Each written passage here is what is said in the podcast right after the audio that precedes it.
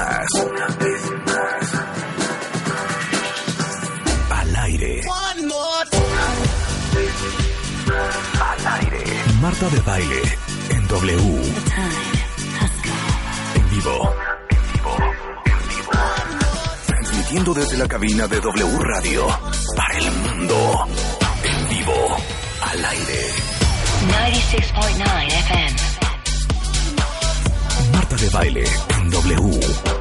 Una vez más.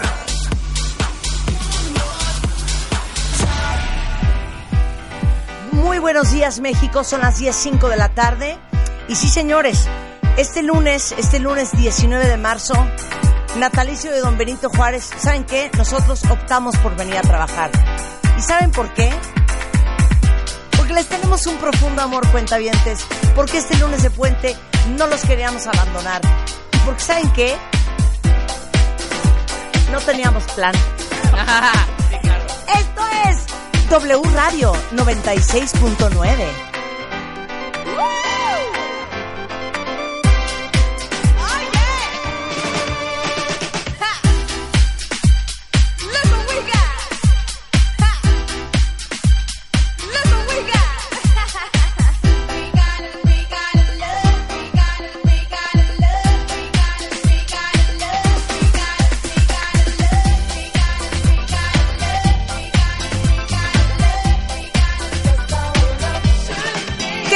¿Qué te pareció, Rebeca? Qué bonita entrada. Oigan, después del programa del viernes super noventero, me quedé clavada y seguí subiendo canciones a nuestro playlist en Spotify. Eh, otras joyas que redescubrí, incluyendo esta, que es Cici Peniston, la misma de Finally, pero esta, la misma de 100% Pure Love. Pero esta se llama Pure Love Thing. It's a love thing. It's a love thing. It's a love thing. Pure Love. Se llama. Claro. Oye, Oigan, qué bonita. Max, ¿de qué época eres tú? Yo soy ochentero. ¿Tú eres ochentero? Ochentero, pero entonces, ochentero del colegio alemán, o sea, soy, soy rockero. O sea, Pink Floyd y, y claro. toda la, la época Claro. del heavy metal. De o sea, nena no fue lo tuyo. No tanto, No. Um, Eh, Der tampoco fue lo tuyo. no tanto. O sea, en el Falco. colegio alemán este, podías recibir bullying si no eras heavy metalero y Pink ¿Y hablas alemán? Hablo alemán. Órale. Bueno, Hablo eso digo. alemán. ¿Sabes qué? Dich, Max. ¿Cómo están, cuentavientes? Muy buenos días, bienvenidos a W Radio. Nos encanta que estén aquí porque en verdad estamos nosotros en vivo. Sí. Hoy tenemos a Aura Medina. ¿Cómo negar tus miedos Yes. te alejan del amor? Sí.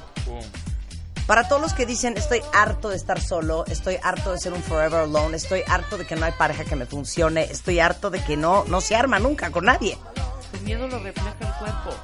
Y el cuerpo lo ven los otros y los otros dicen, ay, güey, y se van. ¿No? ¿Pero qué dicen los otros? Ay, güey, y se van. De eso vamos a hablar. Vamos a hablar de todo lo que deberían de saber sobre el trasplante de corazón. Y ahorita... Pero fíjate, lo importante es esto. ¿Qué? Que es la primera mujer. Y la primera mujer doctora. Y la primera mujer que ha trasplantado un corazón. Bravo. ¡Bravo! Una eminencia. La doctora María del Sol García Obregón es la primera mujer en México que hace un trasplante de corazón. abierto. Exactamente, no sabes qué cosa, ¿eh? Bueno, el ¿Qué programa que vamos a hacer ahorita, el que vamos a empezar ahorita este segmento, quiero comentar, shh, y se los estoy poniendo ahorita por escrito. Pero Que lo no vamos a volver a repetir. Que tiene un par de mensajes que dar. Por eso, vamos a, vamos a repetirlo el, el jueves. Ok. Es decir, Lo van a oír hoy, lo van a oír el jueves. Luego en abril lo vamos a volver a repetir. claro. En mayo también. Sí, claro. Y por supuesto el... Y luego en junio otra y el vez. 7 de julio también. Y el 7 de julio, no, el 6 de julio 6. lo volvemos a poner. Exactamente. O sea, lo vamos a la repetir elección como es el varias primero Para que tenga... Para que O sea, hazlo- tenga- hazlo- es el No, primero de julio. ¿no? No, no, el primero de julio. Ah, no es el 8. O sea, ni siquiera tienes tus fechas Ay, bien, hija. perdóname, Te ibas a sabía- ir a formar en el día que no es cierto. era. El 8 es cuando toman posesión, más bien, ¿no? No, no, no, es, es- el, el presidente es hasta octubre, el Congreso el primero de ¿Y el septiembre. 8 de julio qué era? Ya me cambiaron a mí. El 8 de julio Pues el- es- era... ni siquiera es el 4th of ¿Algún, July. buen, algún buen partido del Y así mundial? el 8 de Ah, no, el 8 de julio soy madrina de un patrón. ¿no es cierto? entonces, entonces, si el primero de julio es la votación, entonces dos días antes, junio. 28 de junio, 29 de junio. Exacto. Y 30 Lo de volvemos junio. a poner. Entonces te tiene que quedar, Max, de rechupete, Como ¿eh? nunca. De Lo vamos a hacer rechupete. como nunca. Pero ya puedo decir de qué es. Este, no, déjame dar unos un par de mensajes y ahorita vas a decir de qué es para que ya entremos de lleno. Pero ya no vayas a esperar. Es empezar de. Mi tía Concha la estamos esperando en el metro Valderas. No. No, es que ayer fui a una boda. Ajá. Ven que estuve ahí este, en una boda, un Sí. domingo, de una prima. Andas Le mando desvelada. un saludo a mi prima hermana. ¿Supiste por qué la prima se Laura casó en Castillo. domingo? Yo creo que porque fue puente, porque mucha gente venía de todos lados de la República. Ajá. Entonces yo creo que aprovecharon esta parte para hacerlo y yo creo que pues también yo creo que estaba ocupado el sábado Ok. ese salón, Entonces, ¿qué quieres decir? que es que fue muy bonita boda. Como si Max no tuviera necesidades, ¿eh? De hablar de cosas importantes Va. y relevantes. No, no, no. Es que me encontré a una cuenta Siempre en alguna boda o lugar nos encontramos cuentavientes. Pero este Correcto. en particular, quiero que le mandes tú un saludo, Marta. Ujú. Vive en París, nos ama, más Ok. a mí que a ti, obviamente. Ajá. Pero le costó mucho trabajo irse, desprenderse, empezar allá un posgrado, etcétera, etcétera. Y nos escucha tres veces al día desde hace seis años. Tres No, veces al día. No manches. Te Bueno, lo juro. Yo le voy a decir, ¿cómo se llama? Carolina Monte... No, no, no, no, espérame, espérame, espérame, espérame. Sí, claro, Carolina Monterrubio. Ok, Carolina. Dile. Et je suis Martin. Je suis mexicain et nicaraguayen. Je suis un petit cadeau, je suis fatigué. Et mm, mon chéri, j'ai décié. O sea, yo le deseo. Ajá, de très bien. Et yo, eh, j'ai célébré. Eh, Yo, les, yo te celebro. Quelque chose. Ajá, quelque chose. Sí, es precioso. Et travaille Ajá, et ¿no? travail. avec Paris, au Mexique. Ajá. Eh, y c'est increíble. Sea, súper Es increíble. increíble. Muy bien. Lo dije bien. Sí, un increíble. increíble. Exacto. Redunda. Mana, te digo una cosa. Si hay que, que- ten- eh, si uno quiere tener lo que pocos tienen, hay que estar dispuesto a hacer lo que pocos harían. Y mucha gente no se hubiera ido a París como tú y se hubiera quedado en su zona de confort. Y su vida y su futuro hubiera sido muy diferente. La vida recompensa las acciones y lo que tú tomaste es una acción. Exacto. Y la vida te lo va a recompensar. Sí, Y la vida y el éxito es de la gente valiente. exacto. Bravo, Carolina Monterrubio. Un beso. Para que lo grabe y lo esté escuchando. ¿Tú le quieres decir algo a Carolina, Max? Pues sí, que es difícil estar fuera, pero el chiste es adquirir toda esa experiencia que, que puede adquirirse viendo a México desde fuera, pero luego regresar a México a traerla. ¿no? Exacto. De, de acuerdo contigo, totalmente. Alan, unas palabras para Caro. Qué alegría que nos escuche desde fuera. Eh, sí, qué valiente que esté allá en París y cumpliendo sus sueños y, y haciendo lo que más le gusta y que nunca deje de luchar. Bien. Si se nos ofrece algo de París, Y ya para lo tenemos un contacto. Exacto. Muy bien. ¿Algo más? Nada más. ¿Alguna Besitos a? Caro. Bravo, porque me dio, Entonces, me dio mucha emoción. Este segmento nos tiene que quedar espectacular, cuentavientes, porque creo que lo vamos a repetir varias, varias veces. La Liga de la Justicia al servicio de la comunidad presenta a Max Kaiser, nuestro experto en anticorrupción, y Marta de Baile contra el soborno, el abuso, la corruptela y la despachatez. Educando a la ciudadanía por un México mejor. Hoy módulo número 3. 10 preguntas que te tienes que hacer antes de votar.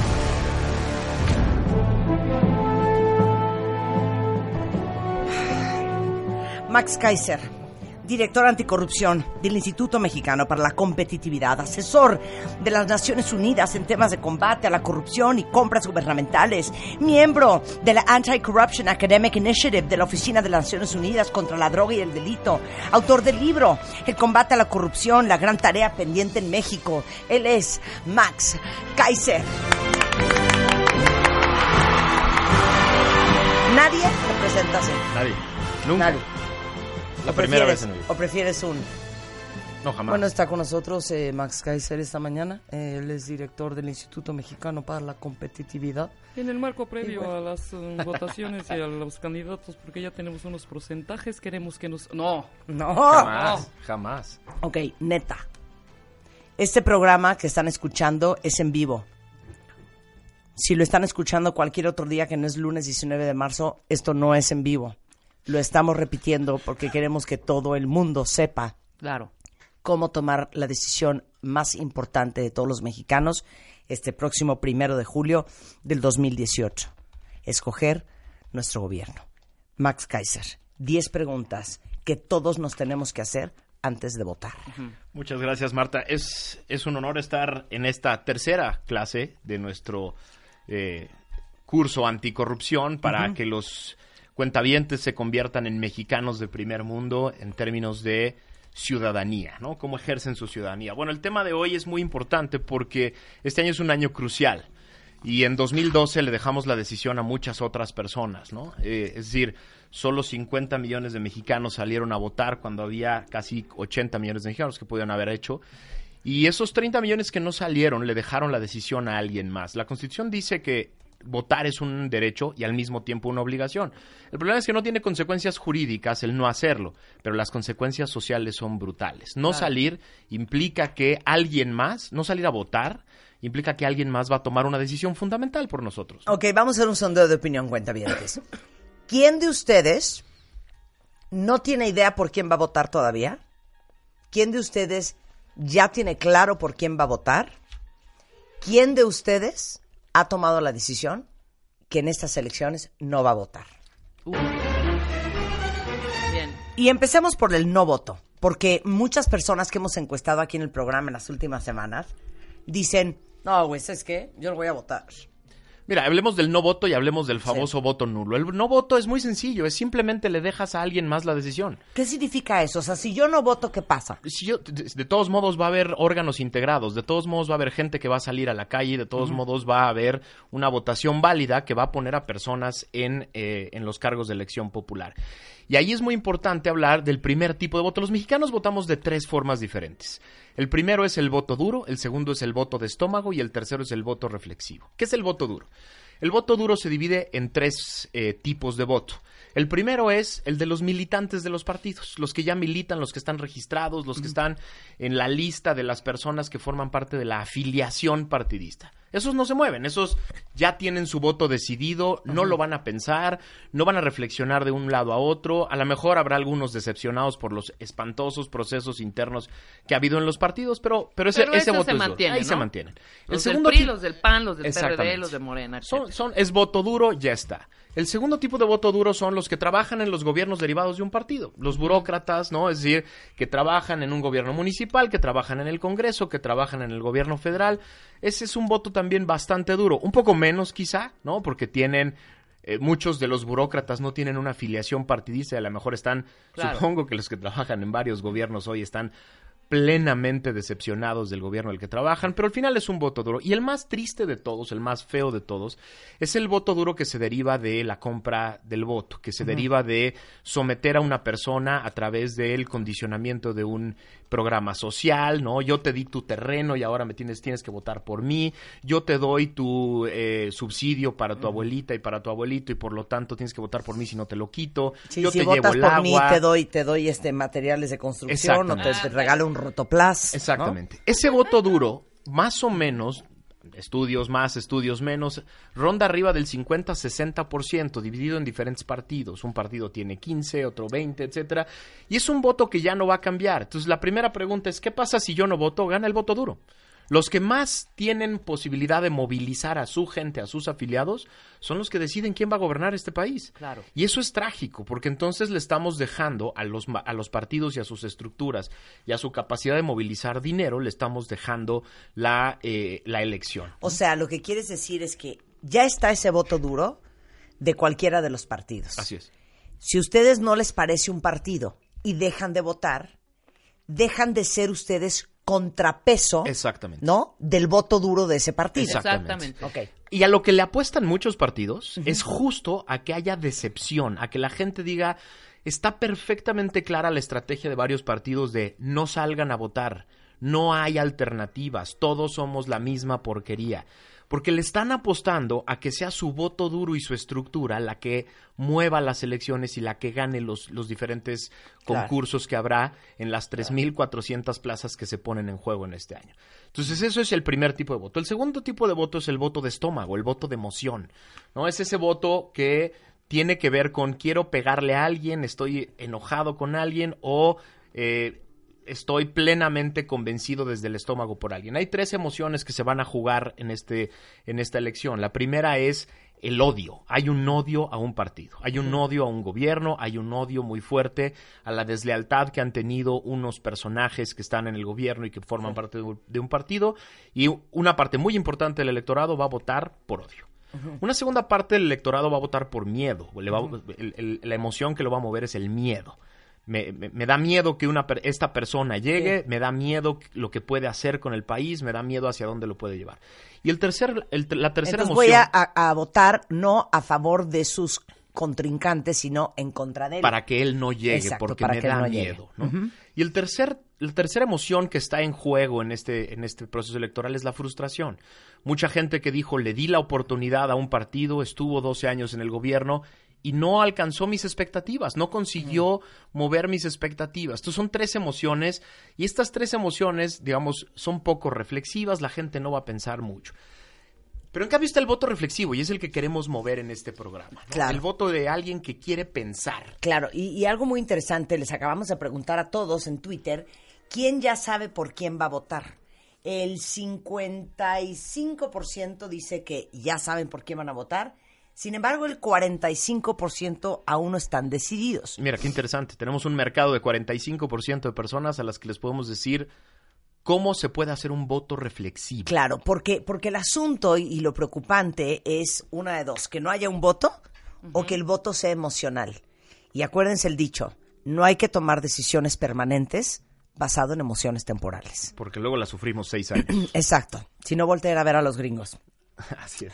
Este, o entonces, eh, sí, o nosotros. Entonces, imagínense ustedes que el próximo primero de julio van a tomar esta decisión. Muchos vamos a tomar a lo mejor la decisión, pues, confiando o copiando a quien, ahora sí que, a quien más confianza le tenemos. Pues es que como yo creo mucho en mi papá y como que él ve mucho la tele y sabe de política, y él va a votar por fulano de tal, pues voy a votar igual que él. O fíjate que, pues, mi mamá dice que este es el mero mero, entonces voy a votar por él. O mi eh, marido o mi mujer va a votar por fulano o sutano, y entonces, pues yo, yo, pues yo le hago la segunda. O sea, el voto es un tema bien individual, bien personal, y queremos hoy darles a ustedes las herramientas de cómo pueden ustedes ejercer su voto con absoluta plena conciencia e información. Porque además el voto es algo que yo decido con base en lo que a mí me conviene. Les voy a poner un ejemplo a tus contamientos que es, que es brutal. Hace, eh, lo que ha pasado en, este, en estos últimos años en el mundo es brutal. Brexit, que es la salida de Inglaterra, del, Reino Unido, de la Unión Europea, fue una decisión tomada básicamente por personas mayores de 50 años en el Reino Unido, que muchos de ellos no tienen pasaporte, por lo tanto no han salido, y son personas de clase media en, el Reino Unido. Quiere decir que son personas que a, las cuales la decisión ya no les iba a importar tanto. En cambio, los chavos de 20 y 30 años que no salieron a votar en Inglaterra, ahora ya no van a poder acceder al mercado laboral. topes en la pared ya no van a poder acceder al mercado laboral, ya no van a poder hacer maestrías gratis en, el, en Alemania o en, o, en, o en España o en, o en Noruega, porque los mayores de 50 años de su país decidieron que había que salirse de la Unión Europea. Por eso hay que tomar la decisión. Sí salieron a votar. Exactamente. Le dejaron la decisión a alguien más y por lo tanto ahora ellos sufren las consecuencias. Es lo que no queremos que hagan los cuentavientes. Rapidísimo, hablar de cuáles elecciones tenemos en, la mano. Los chilangos, por ejemplo, vamos a tener seis boletas en la mano. Pero además, no solo vamos a tomar seis decisiones, vamos a tomar nueve decisiones. O sea, vamos a escoger nueve cargos diferentes. Vamos a votar por el presidente de la República, vamos a votar por nuestro senador uninominal y por nuestro senador plurinominal. A Tom se le olvida que atrás de la boleta de los senadores uninominales, los que nos tocan por la Ciudad de México, atrás está la lista de plurinominales. Cuando la gente dice, por esos ni votamos, no, no, sí votas. En el momento en que tú tachas la boleta por tu senador de la Ciudad de México de un partido, al mismo tiempo estás votando por la lista de atrás que es la lista de plurinominales. Entonces sí votamos por ellos y, a veces nos gusta... O sea, ¿vienen en paquete? Sí, claro. En el momento en que tú votas por un senador uninominal, Ajá. Al mismo tiempo estás votando por la lista que viene atrás. Que, Que es la nadie pela. Que nadie pela, que nadie voltea a ver. Esa lista sí la votamos y nos tenemos que hacer responsables de No, vuelve a dar la lista. Presidente. Presidente de la República, Ajá. senador uninominal, senador plurinominal en la misma boleta, diputado uninominal, el de mi distrito, y al mismo tiempo la lista de 40 de atrás de mi circunscripción. Es decir, en la circunscripción 4, que es la de la Ciudad de México, estoy votando por mi candidato a diputado de mi distrito y al mismo tiempo por la lista que ese partido me propuso que está en la parte de atrás. O sea, no puedes hacer de Tin Marín de doping, güey, ir escogiendo. Ahí ya llevo cinco. Y entonces después viene jefe de gobierno de la Ciudad de México. Después viene diputado local. Igual voto por el de mi distrito y voto por la lista plurinominal que viene atrás. Y finalmente, lo que antes eran delegaciones y ahora van a ser alcaldías. Entonces tengo nueve decisiones como chilango. Entonces lo que tenemos que hacer, y, y nueve estados, hay una situación parecida, van a tener también nueve decisiones. Ahora, lo que les quiero proponer son diez preguntas para que escojamos de la mejor manera. Ok. Diez preguntas completas. regresando del corte, las 10 preguntas que todos nos tenemos que hacer, las vamos a imprimir, las podemos enmarcar, las podemos mandar en mi cash. Y este programa lo van a escuchar una y otra vez porque queremos que todo el mundo esté preparado tomando la mejor decisión con la mejor información posible. Todo eso regresando del corte con Max Kaiser en W Radio. Clases de anticorrupción con Marta de Baile y Max Kaiser. Por W Radio.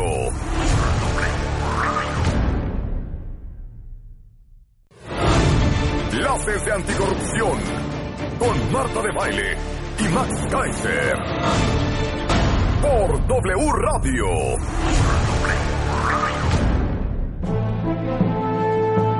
10.35 de la mañana en W Radio y están escuchando nuevamente 10 preguntas que nos tenemos que hacer todos antes de votar este próximo primero de julio, porque queremos darles a ustedes las herramientas para que tomen la decisión más educada, más informada, más racional y más inteligente posible para cada uno de ustedes.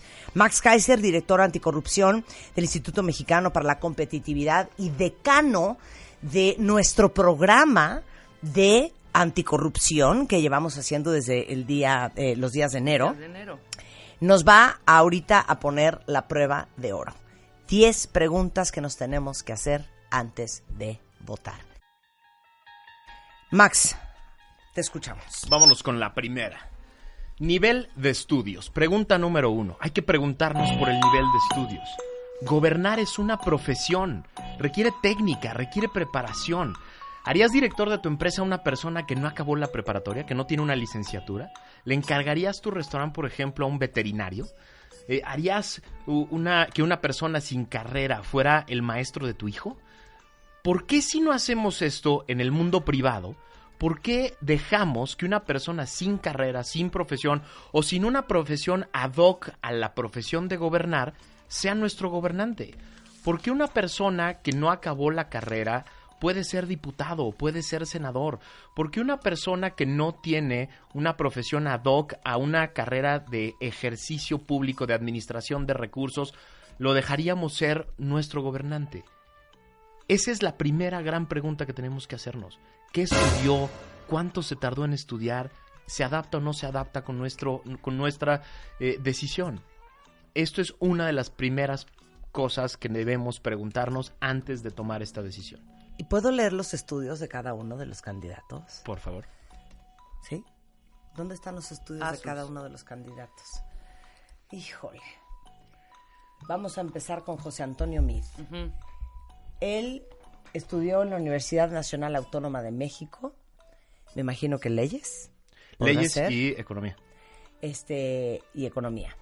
Después estuvo en el Instituto Tecnológico Autónomo de México y después en la Universidad de Yale en los Estados Unidos, una Ivy League. Pero vamos a sacar bien los estudios de cada uno y ahorita, Ahorita se los los voy a a leer. exactamente. Se los voy a leer a cada uno de ellos, ¿ok? Va. Muy bien. Ahorita se los Entonces, leo. nivel de estudios es importantísimo porque nivel y tipo de estudios. El chiste es que se adapten a la profesión. Ahora, segunda pregunta. Trayectoria profesional. Importantísima la trayectoria.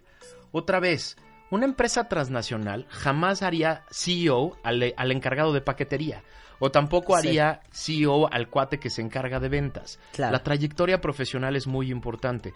Es increíble que nos sorprenda todavía que un gobernador o un presidente municipal fue una tragedia cuando hace un año era encargado de una empresa o de un changarro Sí. o no tenía un empleo o era el asistente del gobernador anterior. Nos sorprende que la persona no sea un gran gobernador cuando su trayectoria profesional ya nos decía que no lo iba a hacer. Ahora, de ahí me conecto a la tercera pregunta, que es, ¿qué proyectos No, ha pero, pero liderado? ahonda un poco en eso. O sea, quieres a alguien con una carrera larga en el servicio público y significativa. que lo conozca, que conozca de qué se trata el servicio público, que sepa cuáles son las limitaciones que hay en el servicio público, qué cosas se pueden hacer, y qué cosas no se pueden hacer, cómo, cómo funcionan las leyes, cómo funcionan las instituciones, cómo funcionan los procesos. Alguien que conozca mínimamente cómo puede funcionar eso. Insisto, no estamos hablando solo de la decisión para presidente de la República, estamos hablando para... eh, gobernador, para jefe de gobierno de la Ciudad de México, para diputado, para senador, etcétera. Claro. El chiste es Que hacernos tenga esta experiencia. en para los diferentes cargos que vamos a escoger. Porque si no, luego no podemos hacernos los sorprendidos cuando escogemos a alguien que antier no tenía la menor idea de qué era la política o no tenía la menor idea de qué era el servicio público y de pronto lo hacemos senador y queremos que, haya- que haga las mejores leyes. ¿no? Escándalos de corrupción es la cuarta pregunta. No, te vale a la profe- tercera. Vamos a la tercera. Proyectos que haya liderado. Es importantísimo que un eh, que, que se- que nos hagamos la pregunta no solo de qué cargos ha tenido, sino ¿ha dejado algo en los cargos que ha tenido? ¿Ha dejado algo que valga la pena? ¿Ha cambiado los lugares por donde ha pasado? ¿O simplemente fue un administrador? ¿O fue un cuate que se fue a sentar durante tres años a la Cámara de Diputados? ¿O fue un tipo que se echó seis años disfrutando del sueldo de senador y no hizo absolutamente nada? Como lo dice el tiburón de baile. Lo que está diciendo Max es, ustedes tienen que leer el currículum, Sin duda. la currícula, El el curriculei. curriculei de, Claro, de sus candidatos. Y en esta tercera pregunta, de lo que está hablando puntualmente Max, es la misma forma en que te evalúan a la hora de ver si te van a dar el trabajo o no. ¿Cuáles son tus logros? Exacto. Punto. ¿Qué has logrado? ¿Qué has dejado? ¿Fuiste senador? ¿Fuiste diputado? ¿Qué cosas concretas hiciste para cambiar el país? ¿Fuiste jefe de gobierno de la Ciudad de México, como fue uno de los candidatos? ¿Fuiste, eh, fuiste ministro? eh, ¿Fuiste secretario, de algún de estado? algún estado, o etcétera. ¿Qué cosas lograste? Si fuiste nada más un administrador del changarro, si fuiste nada más un cuate que fue a calentar el curul, en realidad tu cargo no dice nada. El haber logrado ciertos eh, niveles en el servicio público no dice nada si no tienes algo concreto por lo que te reconozca la gente. Cuarta pregunta, escándalos de corrupción. ¿Hay escándalos de corrupción en torno a ti? ¿Hay escándalos de corrupción que te definan como persona, que te persiguen? Cuando tú metes un Google Search, lo primero que sale de esa persona es un escándalo de corrupción. Hay que tomarlo en cuenta. Ahora, ya tenemos, en este momento tenemos un, un- un- un problema importante en torno a eso, que es el tema de las fake news, ya lo hablamos en un programa concreto, que el- el- los escándalos de corrupción se, se usan para atacar a una persona, para quitarle. Bueno, ahora tenemos muchas herramientas. La, eh, la página esta de Verificados MX es una muy buena herramienta para saber si los escándalos son eh, escándalos fake o son escándalos que valen la pena. Y en el programa aquí hablamos de las cosas que nos tenemos que preguntar para saber si hay un escándalo o no. Ahora, cuando es una acusación de una autoridad, cuando el tipo trae alguna averiguación, cuando hay cosas importantes en su contra, vale la pena tomarlo en cuenta. No queremos a alguien cuya integridad esté señalada encargándose de nuestro país, encargándose de nuestros recursos. Sí, claro. Ahora, quinta pregunta, la 3 de 3. ¿Qué es la 3 de 3? La 3 de, el, el- el concepto de 3 de 3 es un concepto que surgió hace más o menos tres años, que es esta idea de pedirle a los candidatos que hagan tres declaraciones. Su declaración patrimonial, su declaración de intereses y su declaración fiscal. Hay una página que, eh, que- de la cual nos encargamos IMCO y Transparencia Mexicana, que es una página de internet en donde los candidatos suben estas tres declaraciones. ¿Para saber qué, Marta? Para saber qué tienen, Exacto. con quién se relacionan y si pagan sus impuestos. Pero lo más padre de esto, si ustedes se meten a la página, es que muchas de las preguntas que nos hicimos primero, ahí van a estar. Porque ahí viene el currículum, ahí vienen sus estudios, ahí viene su trayectoria. Y esto hace muy fácil para nuestros cuentavientes conocer varias de las cosas de las que ya nos habíamos preguntado. A ver, ¿qué es lo que queremos? ¿Queremos candidatos pobres? No, esto no es el, el, tema no es si tienen poco o tienen mucho. El tema es si lo que tienen es congruente con lo que han sido. Es decir, el chiste no es saber si son pobres o no, si viven de manera miserable o no. No, el chiste es saber si lo que tienen en su patrimonio es congruente con los cargos que han tenido y es razonable. Eso es lo único que quiere saber. Pero también quiere saber si estas personas, en su declaración de intereses, tienen relaciones con empresas, con otros gobiernos, con tipos de asociaciones que vayan a impedir ejercer el servicio público de manera pública, es decir, hacia el público y no hacia intereses concretos. Exacto. Por eso se pide. Ahora, la, la, la, fiscal, mucha gente nos decía, bueno, obvio los, los candidatos pagan sus impuestos. E, es increíble la cantidad de personas que nos hablan para decir, oye, yo no tengo ni RFC.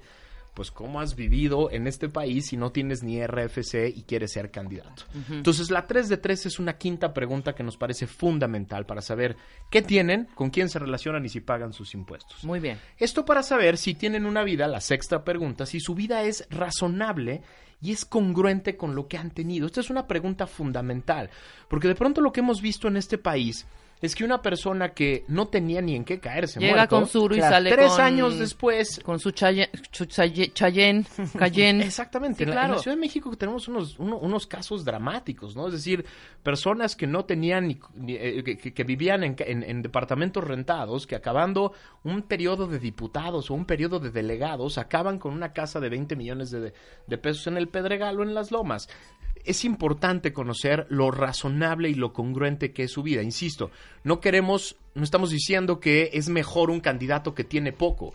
Lo que estamos diciendo es que es mejor un candidato cuyo patrimonio es congruente con lo que ha sido. Séptima pregunta el tipo de campaña que hace. Es importantísimo saber, evaluar, buscar, ver el tipo de campaña que hace. Si estamos viendo una campaña de un tipo que solo está preocupado por la imagen por lo superficial, por la por el ataque, por entonces sabemos que es una persona que tiene poco que ofrecer, tiene poco contenido, ¿no? Tampoco se trata de hacer campañas aburridas, pero sí hay, hay diferencia entre, una, entre unas campañas y otras. Hay unas que solo se dedican a resaltar la parte física del candidato, eh, jingles que no dicen absolutamente nada, ataques contra otros candidatos que no te dicen nada. Hay que ver la sustancia que pueda haber en una o en otra campaña. Octava pregunta, el grupo político al que pertenecen. Más allá del partido, el grupo político. Se nos olvida algo que es muy importante. Se nos olvida que los candidatos, cuando llegan sobre todo a puestos ejecutivos, presidente de la República, gobernador, presidente municipal, no gobiernan solos gobiernan con la gente que los acompaña, gobiernan con la gente que estuvo en la campaña con ellos, con las redes que han eh, fabricado y de las que forman parte en los últimos años. A veces tenemos a personas que parecen muy decentes y parecen muy congruentes y que parecen muy preparadas, pero el equipo llega al cargo y echa a perder todo el proyecto. Entonces es muy importante saber de quién se acompañan. ¿Y cómo puede saber este, cualquier ciudadano de a pie de quién se acompaña? Hay que ver con quién están, con quién están en los templetes, con quién han trabajado. Eso es muy importante. ¿A quién están trayendo a sus filas, por ejemplo? Exactamente. Y con quién han trabajado. Es importantísimo. Yo estuve, yo estuve 12 años en el servicio público y es, se genera una lealtad muy importante respecto de los jefes que has tenido y respecto de las personas con las que has colaborado. Ese equipo, esa red que vas, que vas generando, es la que te va a acompañar en el cargo. Y es muy importante saberlo. Es decir, puede ser muy interesante el perfil individual del candidato al que estamos observando. Pero si alrededor de esta persona hay gente que tiene todo de lo que hemos estado hablando que no debería de tener, gente alrededor que tiene escándalos de corrupción, gente alrededor que tiene investigaciones, gente alrededor que ha que vive de manera no congruente y no razonable, ya podemos saber que esa gente va a estar en el encargo, ¿no? Ahora, podemos hacerlo todavía un poco más sofisticado, que es quién va a ser su equipo. Si ya propuso personas concretas, este se va a encargar de economía, este se va a encargar de energía, este se va a encargar de la seguridad. En este momento ya hay varios que han estado proponiendo alrededor de los candidatos este tema. Y esto hay que observarlo también. Y si no está ahorita, va a estar en los próximos semanas o meses. En las próximas semanas o meses, los candidatos nos van a ir proponiendo poco a poco a las personas que se van a ir encargando de los distintos cargos hay que hacer la misma evaluación. ¿Esa persona tiene algún conocimiento de energía? ¿Esa persona tiene algún conocimiento de economía? ¿Por qué le vamos a encargar a tal persona que nos propone el candidato conocimiento de cómo funciona la Ciudad de México, La Ciudad de México y eh, nos va a proponer cosas concretas y profundas para resolver los problemas, insisto, porque los candidatos no gobiernan solos. La gran mayoría de las decisiones que se toman en un cargo ejecutivo las toman sus equipos. Y entonces tenemos que observar quiénes hacen. Y finalmente, la pregunta número 10 es su proyecto. ¿Hay proyecto o no hay proyecto? Pero el proyecto no es hablar de cosas genéricas, es decir, corrupción fea, anticorrupción bonita. Eh, queremos que todos los mexicanos tengan empleo y sean felices. Queremos que, a ver, eso eso lo dice cualquiera. El chiste es saber la congruencia del proyecto, eh, la congruencia del proyecto con todo lo que hemos hablado. Es decir, el proyecto tenemos que evaluarlo a la luz de sus estudios, a la luz de su trayectoria profesional, a la luz de sus logros, a la luz de su 3 de 3, a la luz de su equipo, etcétera. Es decir, el proyecto no es simplemente algo que anuncio, pongo sobre la mesa, es algo que yo tendría que liderar en algún momento. Y por lo tanto tenemos que verlo a la luz de todas las demás preguntas que nos hemos hecho. Esas son las 10 preguntas y es en el mundo en el que vivimos hoy, en el mundo del Google Search, es muy fácil acceder a estas cosas. Si no lo hacen de los cargos legislativos, por Dios, por lo menos háganlo para presidente de la República, para gobernador, para presidente municipal. Ellos son los que directamente afectan tu vida todos los días. Claro. Eh, para ser pareja, voy a, voy a leer ahora sí, ya tengo en mi mano este, los estudios y la trayectoria de los cuatro candidatos este, eh, más significativos. Eh, AMLO, 64 años de edad, estudió la licenciatura de Ciencias Políticas y Administración Pública en la Universidad Nacional Autónoma de México en la UNAM. Fue director de estudios sectoriales de la Secretaría de Promoción del Estado de Tabasco, delegado estatal del Instituto Nacional Indigenista, presidente del Comité Ejecutivo Estatal del PRI, director de Promoción Social del Instituto Nacional del Consumidor, eh, en el 88 renuncia a la militancia del PRI y se postula como gobernador de Tabasco. Eh, presidente del recién formado PRD en, el estado de Tabasco en el 89, después presidente nacional del PRD, jefe de gobierno del Distrito Federal del 2000 al 2005, candidato a la presidencia de México en dos ocasiones, fundador y presidente del Partido Movimiento Regeneración Nacional desde el 2015 y ha dado cursos de pedagogía en la Universidad Autónoma de Tabasco y tiene siete libros publicados. Ese es AMLO. Eh, Margarita Zavala tiene 50 años, es abogada, profesora política, estudió leyes en la Escuela Libre de Derecho en la Ciudad de México, docente de Derecho de la Universidad Iberoamericana, consejera nacional del Partido Acción Nacional, diputada plurinominal del Congreso de la Unión del 2003 al 2006, después fue diputada local de la Asamblea Legislativa del Distrito Federal, primera dama de México del 2006 al 2012 y este el 2017 en octubre renunció al Partido Acción Nacional después de 33 años de militancia este para presentarse como candidata independiente a la presidencia de México. Y eh, fue docente de la Universidad Iberoamericana en la carrera de derecho del 91 al 92 me está faltando algo Ricardo Naya Ricardo Naya eh, Coalición por México al frente, PAN PRD, Movimiento Ciudadano, tiene 39 años, es queretano, estudió Derecho en la Universidad Autónoma de Querétaro, tiene una maestría en Derecho Fiscal en la Universidad del Valle de México, un doctorado en Ciencias Políticas y Sociales en la UNAM.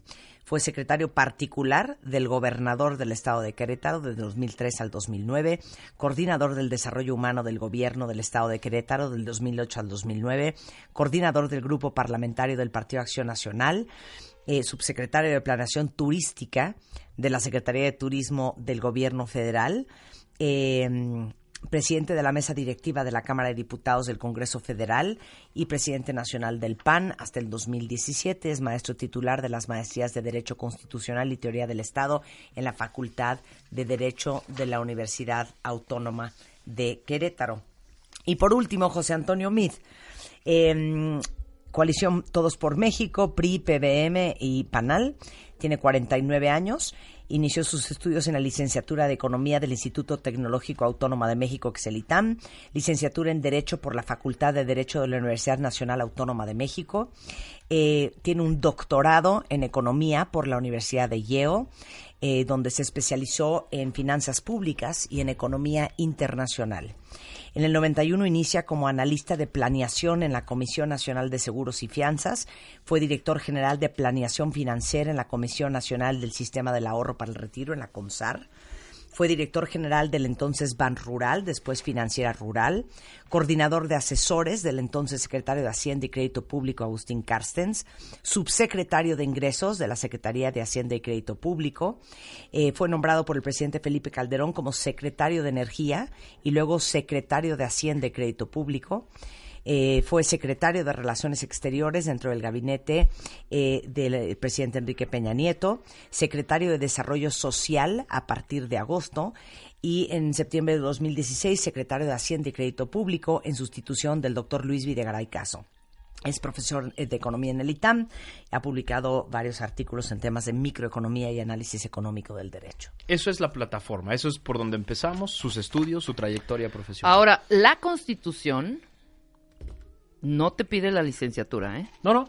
No, en absoluto. Lo, que nosotros no dice, hay que tienes que haber estudiado, no. Ser la mexicano. experiencia que tengas. Exactamente. Es la Lo técnica. fogueado que estés. Exactamente. Es, es- es- es- este es el inicio. Es cuál es la plataforma técnica, la solidez Claro. técnica que tengo. Después, el trayecto profesional.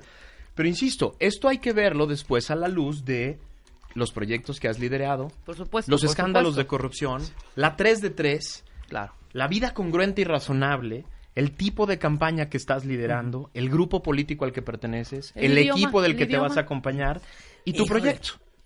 Y que hablen bien inglés. ¿no? Oye, que, Y que hablen bien Para que inglés es una entiendan las propuestas de los otros mandatarios del otro, pa- o sea, perdón, de otros países. Exactamente, Para mira. que puedas tener una discusión coherente. Exacto, lo que estamos diciendo básicamente en este programa es que el voto reflexivo no es hacerte una pregunta y tomar una decisión, no es simplemente ver o los estudios o la trayectoria profesional o la fama, no, hay que ver las 10 cosas y hay que ponderarlo. De una vez le decimos al auditorio, no hay candidatos perfectos. No hay, no, Claro. no tenemos. Hay Claro. un menú y es este, son cuatro candidatos. Te voy a hacer una pregunta fuertísima. ¿Estás listo? ¿Estamos votando por una persona o estamos votando por un partido? Estamos votando por un proyecto. Eso es bien interesante. Qué buena pregunta, Marta, porque ninguno de estos cuatro candidatos a la presidencia, ni los candidatos a los nueve gobiernos estatales, ni los candidatos a las mil, mil y doscientas presidencias municipales van a gobernar solos. Sí, seamos Estamos votando por un no se proyecto. mandan solos. Cada claro. uno es un proyecto en sí mismo. Cada- Independientemente, fíjate lo que te voy a decir, del partido. sin duda. Y lo voy a decir como es. Yo creo que una gran mayoría de la gente que yo he encuestado te dice que sin duda alguna el candidato más preparado para ser el presidente de este país es José Antonio Meade. Por la experiencia, por la escolaridad, por los logros. Y todo el mundo dice, pero está en el PRI, ¿no?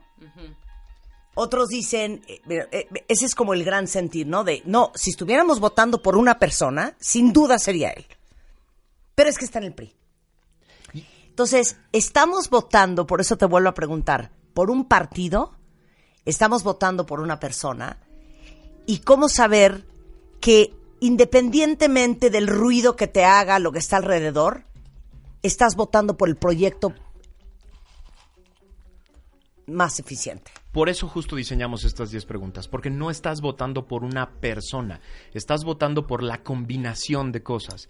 Por una persona que tiene capacidad técnica, por una persona que tiene capacidad de liderazgo de proyectos, pero también por una persona que tiene un equipo adecuado, que tiene gente alrededor que va a servir, que tiene pocos escándalos de corrupción, él y su gente. Es decir, Claro. estás votando Claro. por un proyecto mucho más complejo que lo que te gusta o no de esa persona. Eh, Claro. Ahora, vamos a hacer la contraparte. Muchos que dicen, no, ¿sabes qué? Yo estoy hasta la madre de todo y yo voy a votar por el peje. Y entonces en una cena, no sé si les ha pasado a ustedes, el, o- o- el otro 90% de la cena te dice, estás loco, sería lo peor que nos podría pasar que llegue el peje al poder. Entonces, lo estás pensando como persona, ni siquiera necesariamente como proyecto o ni siquiera necesariamente como partido. Claro. Exactamente. Y ahí es muy importante, por ejemplo, preguntarte de quién se rodea, quiénes son sus, quiénes la, quiénes son las personas que van a gobernar en realidad, que van a ocupar los ministerios de educación, de energía, de salud, de seguridad pública, de cuál es su proyecto concreto, cuáles son las claves que nos, que nos permiten pensar más allá de el deseo de tener muchos empleos o el deseo de tener una gran economía Claro. bollante y relaciones con el resto del mundo, cuáles son las personas concretas que se van a encargar de que eso suceda y cuál es el proyecto concreto que se va a encargar de que eso pueda convertirse en una eh, en una realidad, insisto, llévenlo a sus empresas, llévenlo a su- al restaurante del que, de- del que son, del que son dueños, a la escuela donde están sus hijos. Ustedes jamás pondrían de director de su empresa a una persona que no tiene la preparación técnica adecuada, que no ha liderado proyectos, Que no tiene la que experiencia. no tiene la experiencia, que se rodea de gente eh, que, que te Sí, sí, genera sí. todo tipo de dudas, que va a traer un mal equipo y que no tiene un proyecto concreto. Jamás pondrías de director de tu empresa a una persona que llega y te dice, mire, yo no sé cómo, pero, pero vamos a hacer que esta empresa trabaje muy bonito. Jamás lo pondrías de director de tu empresa. ¿Por qué si lo hacemos? Para liderar el país y decidir nuestro futuro. Ese es, eso es lo que nos tenemos que preguntar todo el tiempo. Claro. Eh, las 10 preguntas eh, que nos tenemos que hacer todos antes de tomar esta decisión están arriba en martadebaile.com, las vamos a subir igualmente a wradio.com.mx, están en redes sociales este, y pueden seguir la conversación con Max Kaiser, director anticorrupción del Instituto Mexicano para la Competitividad en IMCO-MX o directamente en su Twitter personal que es Max Kaiser 75. Pero tenemos una oportunidad increíble enfrente de nosotros para darle la vuelta a México, para ser mucho más proactivos y para ser ciudadanos mucho más informados. Ahora sí que con mucho más control de que hemos- del que hemos tenido en el pasado. Contéstense estas 10 preguntas, hagan su chamba porque México y el colectivo se los va a agradecer. Muchas gracias, Max. Muchas gracias a ti por el espacio. 11 de la mañana en W Radio. Hacemos una pausa y regresamos. W Radio 96.9. Marta de Baile. Descarga la app de W Radio. Y escúchanos en vivo. W Radio 96.9 FM 900 AM. Marta de Baile. Al aire. Son las 11.12 de la mañana en W Radio Cuentavientes. Y Yo saben que emocionada, hay cosas que nos da alegría y, y celebrar en este programa a los mexicanos chingones. ¿Cómo no? Claro que sí. No importa si es hombre, mujer, niño, quimera, a los mexicanos chingones. Claro que sí. La doctora María del Sol, oigan esto, y yo con carrera trunca cuentavientes. La doctora María del Sol García eh, Ortegón es médico al servicio de cirugía cardíaca del Centro Médico Nacional 20 de noviembre del ISTE. Es cirujana de corazón especialista en adultos, egresada de la Facultad de Medicina de la Uni- Universidad Autónoma del Estado de Morelos, formada como cirujano general en el Hospital Central de la Cruz Roja Mexicana y como cirujana de corazón en el Hospital 20 de Noviembre del ISTE. Tiene una maestría en Administración de Hospitales y Salud Pública, graduada del Instituto de Estudios Superiores de Administración Pública, es cirujano de corazón del staff del Hospital San Angelín, universidad donde eh, realiza su práctica privada, y es la primera médico cirujana en realizar un trasplante de corazón en México y la primera en América Latina en realizar una cirugía robótica de corazón. Ya que hiciste este preámbulo, Y yo con carrera trunca, No, María del Marta, pero no te- Sol. no te pongas triste. Mira, ahí les va un acertijo que viene al caso con todo. ¿Para quién? ¿Para María del Sol y para mí? Para todos. A ver, va, María del Todos, Sol. Todos, A ver. todos, todos, ¿ok? Ok. Que luego lo voy a unir con algo que hemos estado platicando mucho aquí, pero ah, después, ¿ok? Bueno, ahí va. En una carretera va un papá y su hijo, ¿no? De pronto chocan. El papá se muere. El hijo gravemente se va al hospital. Llega a la sala del hospital, ¿ok? Entra una eminencia médica y al ver a este chavo dice, no lo puedo operar, es mi hijo. Fácil. ¿Quién es? Tu mamá. ¿Quién es? Oh, su mamá es la cirujana. ¿Quién es? Que nos diga la gente que estaba escribiendo. No, Sí. que vayan diciendo. No voy a revelar. ¿Ok? Vamos a darle 10 minutitos y empezamos. Es la mamá, dice Claudel. ¿Todos dicen la mamá? Todos. Todos. Todos. María del Sol y yo decimos que es la mamá. Alguien dijo el tío, un doctor. X. También pudo haber sido su papá, porque tenía dos papás. La mamá. Todos dicen la mamá. Ok, ya lo voy a revelar. Sí, efectivamente es la mamá. ¿Y luego? El 86% de nosotros, porque estamos más educados y nuestros cuentavistas también, lo primero que piensan es en un hombre. O sea, en la, la eminencia médica Es nunca hombre. es hombre. Sí, perdón, nunca es mujer. ¿Cuántas veces no hemos dicho aquí, Marta? Si tienes un problema del corazón y hay una eminencia médica mujer y una eminencia médica hombre, ¿con quién te operas? Ese es un ejemplo. ¿O a qué avión te subes? ¿Cuando pilotea un hombre o pilotea una mujer? ¿Sientes, te ha pasado? Sí, sí me ha pasado. Ha sido, es, es muy chistoso porque además la única vez que me ha pasado fue una señora sinaloense de ochenta y tantos años de edad que cuando me vio, eh, yo creo que fueron dos factores. El primero dijo, yo no me voy a dejar operar por una mujer que tiene la edad de mis nietas. ¿no? Claro. Y, y cuando yo me fui a presentar con ella, le iba a hacer un bypass coronario. Este, entiendo que ahí había otros otros factores, ¿no? Era, era una señora grande, este, de pero otra generación. de otra generación, Sí. que también esperan que llegue el médico eh, viejo con experiencia. ¿no? Este es la única vez que me ha pasado. Y otra vez, eh, otro un paciente, eh, cuando lo metí de urgencia, y como tres días después, cuando despertó, me dijo, de haber sabido que me iba a operar una vieja, no me hubiera dejado operar. Nomás. Le dije, señor, too late. ya tú te ¿Sabe aquí qué? vivito y coleando. Quítenle su anticoagulante, por grosero. Ábrenla otra Pero- vez y quítenle el bypass. Ya, pero en realidad no, siempre ha sido, siempre ha sido muy bonito. A todo el mundo le da mucho, mucho orgullo que, que lo opere una mujer. Y una vez un paciente me trajo un regalo, un familiar de un paciente me trajo un regalo, este, y me dijo, doctora, me da mucha pena, yo traigo el regalo para el cirujano de mi, de mi familiar. Nunca me imaginé que fuera una mujer. Y era una caja de 24 robustos de coiba. Y yo dije, no, pues déjemelos, por favor. Claro.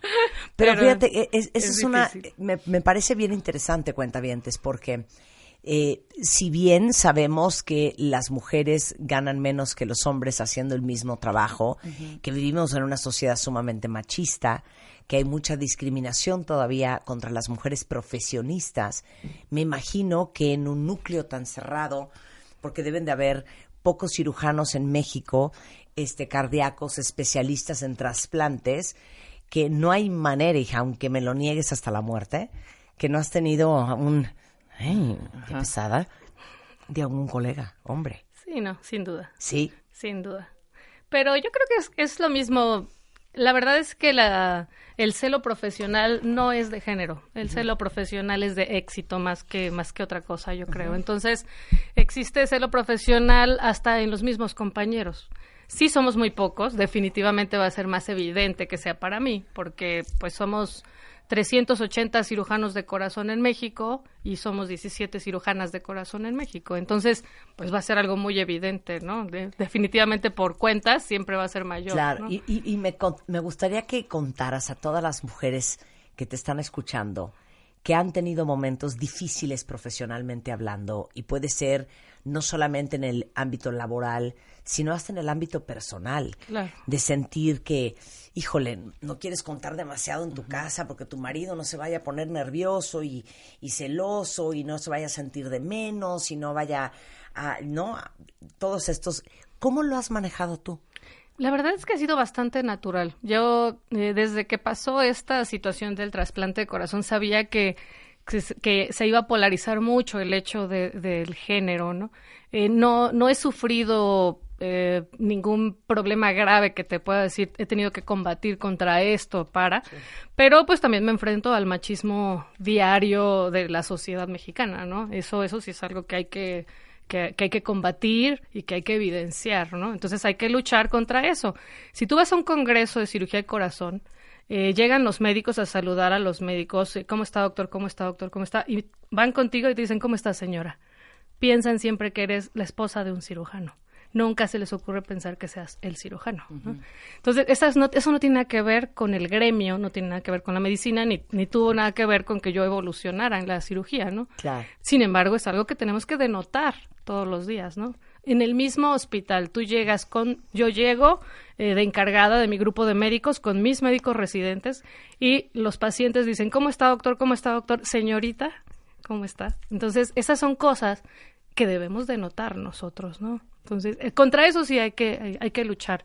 Claro. Que esto haya interferido, que haya tenido algo que ver con mi evolución como cirujano, nada que ver, ¿no? Yo, eh, tuve lo mismo, la misma competitividad que tienen todos, eh, luché por lo mismo, eh, tengo las, las mismas habilidades, entonces la verdad es que en eso no hay diferencia. ¿no? Ahora vamos un poco más profundo. Es que me encanta el estudio del ser humano, ¿no les parece increíble? ¿Qué estructura interna traes tú? ¿De qué familia vienes tú? ¿Y cómo creciste para tener las tablas y la fortaleza interna y la autoconfianza para haberte dedicado a algo tan competitivo y tan masculino? Claro, no, definitivamente la familia es lo más importante, ¿no? Vengo de una familia de cuatro. mi Porque aparte papá, de provincia, hija, eres de Morelos, ¿no? además. Yo Claro. nací aquí, pero toda mi vida viví en Morelos. sí, sí, sí. Mi papá es economista, mi mamá es profesora, este, y tengo solo un hermano menor que es ingeniero en cómputo, que es una persona brillantísima. Este, una familia llena de amor, una familia eh, de muy eh, claros principios de izquierda, una familia que siempre ha sido luchadora social, nunca eh, no, cas- casi no hay médicos en mi familia, así es que la verdad es que para, para ellos también fue muy difícil eh, que yo les diera la decisión de ser médico, pero sin embargo mi mamá dice que desde que era pequeña quería ser médico, ¿no? Que no que no había la menor duda de que quería ser médico. Este, pues ellos son un apoyo al 100%, siempre, siempre por nosotros. Ellos han trabajado, luchado desde abajo hasta donde estén ahorita, este, por nosotros, por mi hermano y por mí. Y pues definitivamente si sin eso no hubiera podido Claro, lograr lo que porque lo que los logrado, mensajes ¿no? subconscientes que uno recibe sin darse cuenta, por eso dicen, ¿no? Que las cosas se maman, este, se te quedan y son lo que te, lo, lo que te construyen. Hoy ya tus 45 años en retrospectiva, ¿te acuerdas de algo, de algún mensaje, de alguna típico sermón de tu papá, de tu mamá, de los consejos, de la visión y la perspectiva que ellos tenían que te contaminaron? Pues mira, siempre yo creo que la máxima enseñanza de, de mis padres son el, el apoyo a la sociedad, ¿no? Ante todo, ante todo la solidaridad. Eso es algo que mis papás eh, siempre han, han realizado, siempre han estado en pro del apoyo, sobre todo a las minorías. Y eh, pues eso nosotros lo, lo aprendimos, ¿no? El, el ser, el ser solidarios, el ser humildes, el ser trabajadores, súper mega trabajadores los cuatro. Este, esto no, no se regala, ¿no? Definitivamente hay que chambearle muchísimo para, para llegar a donde estás. Hay que y no pararse hubo temprano, hay que llegar entre tu temprano. hermano y, y- nada. Nada, nada. Hubo diferencias porque pues él era listo de la familia. Yo siempre les digo que era- yo, la- yo era la alegría de la familia, era el listo de la familia. es muy, es súper trabajador también. Entonces, pues la verdad es que también creo que tiene mucho que ver la personalidad de, del hijo, ¿no? Y ellos saberla llevar, ¿no? Eh, los dos éramos muy activos, los dos teníamos muchas actividades siempre, este, pero eh, la verdad es que siempre fuimos muy trabajadores, siempre fuimos muy luchones, entonces no, no padecieron, ¿no? Ellos más bien como que nos, nos iban dirigiendo, ¿a quieres hacer esto? Ok, nunca en la vida escuché un no, no hagas esto, ¿no? Nunca en la vida, ok, estás loca, pero órale, aviéntate pues, ¿no? Ahí vas este, nosotros te apoyamos. Y así igual cuando tomé la decisión de hacer cirugía de corazón, eh, mi mamá pues estaba muy triste porque pensaba que ya iba a regresar a Cuernavaca a operar, era cirujano general, ¿no? Este, y pues los reuní a los cuatro y les dije, quiero su opinión como siempre, porque el estudiar esto implica ya no regresar a casa, ¿no? Y pues muy bien, o sea, todos me dijeron, te apoyamos al 100% lo que necesites, ¿no? Entonces, pues la verdad es que la solidaridad creo que eso es lo que más, más he aprendido de mi familia. Digo, me encantan estas historias porque al final cuenta vientes para bien y para mal. Gran parte de lo que somos hoy somos resultado y consecuencia de lo que vimos creciendo. Y yo creo que para todas las mamás que de repente y los papás que dudan de estar haciéndolo bien, eh, todas las discusiones, el atajar, empujar, el jalar, el poner límites, el el trabajar muchísimo como madre, ¿no? Y la preocupación y la culpa de no estar presente en la vida de tus hijos y perderte el festival y el remordimiento que eso conlleva, te das cuenta que lo que absorben los hijos va mucho más allá de lo que uno cree que está sermoneando. Claro. ¿No? Claro. No, no, esto es un reconocimiento para todas las madres mexicanas que luchan por sus hijos hasta el último momento, ¿no? Regresando del corte, el 11 de julio del 2017 eh, se convirtió la doctora María del Sol García Ortegón en la primera médico cirujana en realizar un trasplante de corazón en México y la primera en América Latina en hacer una cirugía robótica de corazón. Les va a contar cómo fue. Regresando del corte, no se vayan. Marta de Baile. Síguenos en redes. Estamos en Instagram, Facebook, Twitter, YouTube y Spotify. Seguimos en vivo.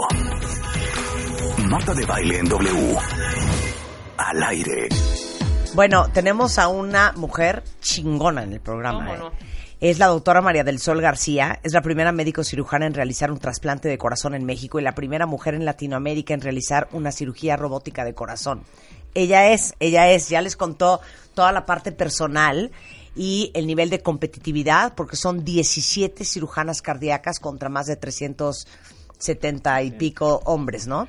Eh, y bueno, si quieren saber lo complicado de un trasplante de corazón, imagínense que te quiten tu corazón y te pongan el de alguien más.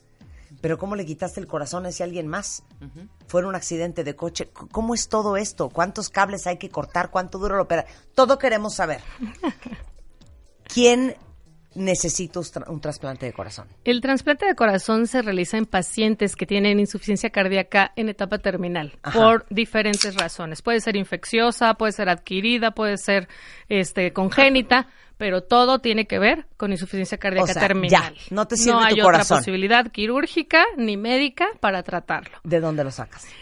El problema principal con el trasplante de corazón es que lo sacamos de un paciente que tenga muerte cerebral, ¿no? Y obviamente que no tenga ninguna contraindicación para su utilización, que no tenga ninguna infección severa o ningún problema severo o una contusión cardíaca. O sea, no puede ser de un cadáver. No, este es el problema y esa es la razón principal por la que tenemos tan pocas donaciones. El corazón es un órgano que tiene una durabilidad en paro de no más de seis horas. Entonces, nosotros necesitamos tener un paciente en muerte cerebral e inmediatamente echar a andar toda la maquinaria para la realización del trasplante de corazón. O porque sea, tenemos el tiempo muy limitado. Si yo choqué María del Sol. Sí. Y en las siguientes tres horas te donan mi corazón, ¿sí te sirve? Sí me sirve. Seis horas. No más. No más. No. Lo ideal sería cuatro, pero con la poca disponibilidad de corazones, a veces nos extendemos un poquito más en la isquemia, que es el tiempo que está sufriendo ese corazón el paro cardíaco. Ok, entonces, ¿qué haces primero? Primero retiras el corazón. Somos dos equipos siempre, todos perfectamente coordinados. Eh, estamos coordinados vía telefónica continuamente.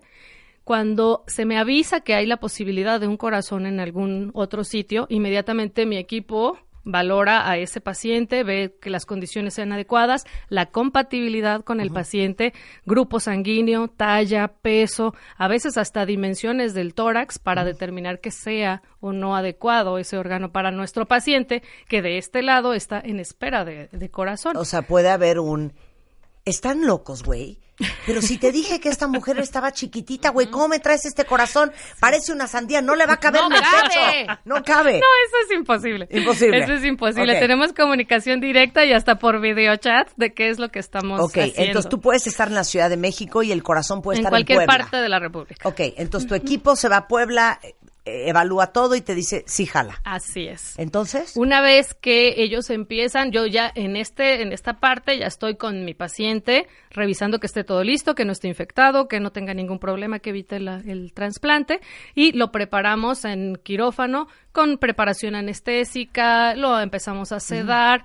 No, no empezamos hasta que estamos completamente seguros de que tenemos ese corazón. ¿no? por eso, pero simultáneamente en Puebla Se están... están preparando todo en quirófano también. ¿no? Entonces sacan ellos el corazón de allá. Ellos lo ven, lo revisan, lo obtienen. Para eso necesitamos pararlo con soluciones cardioplégicas, así se llaman. Son soluciones ricas en potasio que favorecen a que el corazón se pare.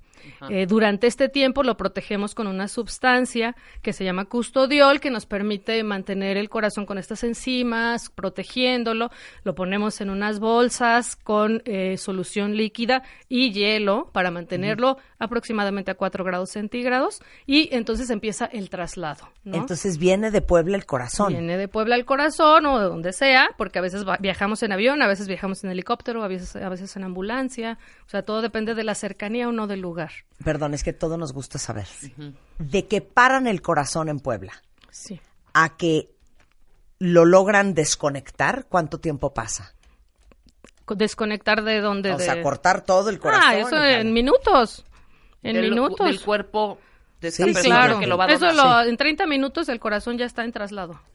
O sea, en 30 minutos ya. Ya. Y cierra alguien más. Ah, no, no, ya se queda todo. Es que además, eh, eh, este tipo de donaciones son donaciones multiorgánicas. Entonces, eh, trabajamos en conjunto con todo sea, un alguien está team grande el corazón, de o riñón, de hígado, de corazón, de córneas. O Entonces, sea, es un equipo grandísimo, grandísimo, ¿no? Entonces, eh, pues esta es la gran maravilla de, del- de, la, de la donación, Es ¿no? que todos Del de regalo de, vida. Son muchas cosas las que se van a Yo obtener. tengo de en mi bolsa una tarjeta, para que todo el mundo lo sepa, de donación de órganos. Muy bien. Sí, sí, sí.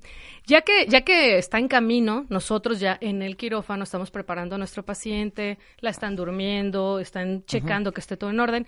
Y en cuanto llega el corazón al hospital, yo reviso las características anatómicas del corazón, veo que esté, que esté todo en orden.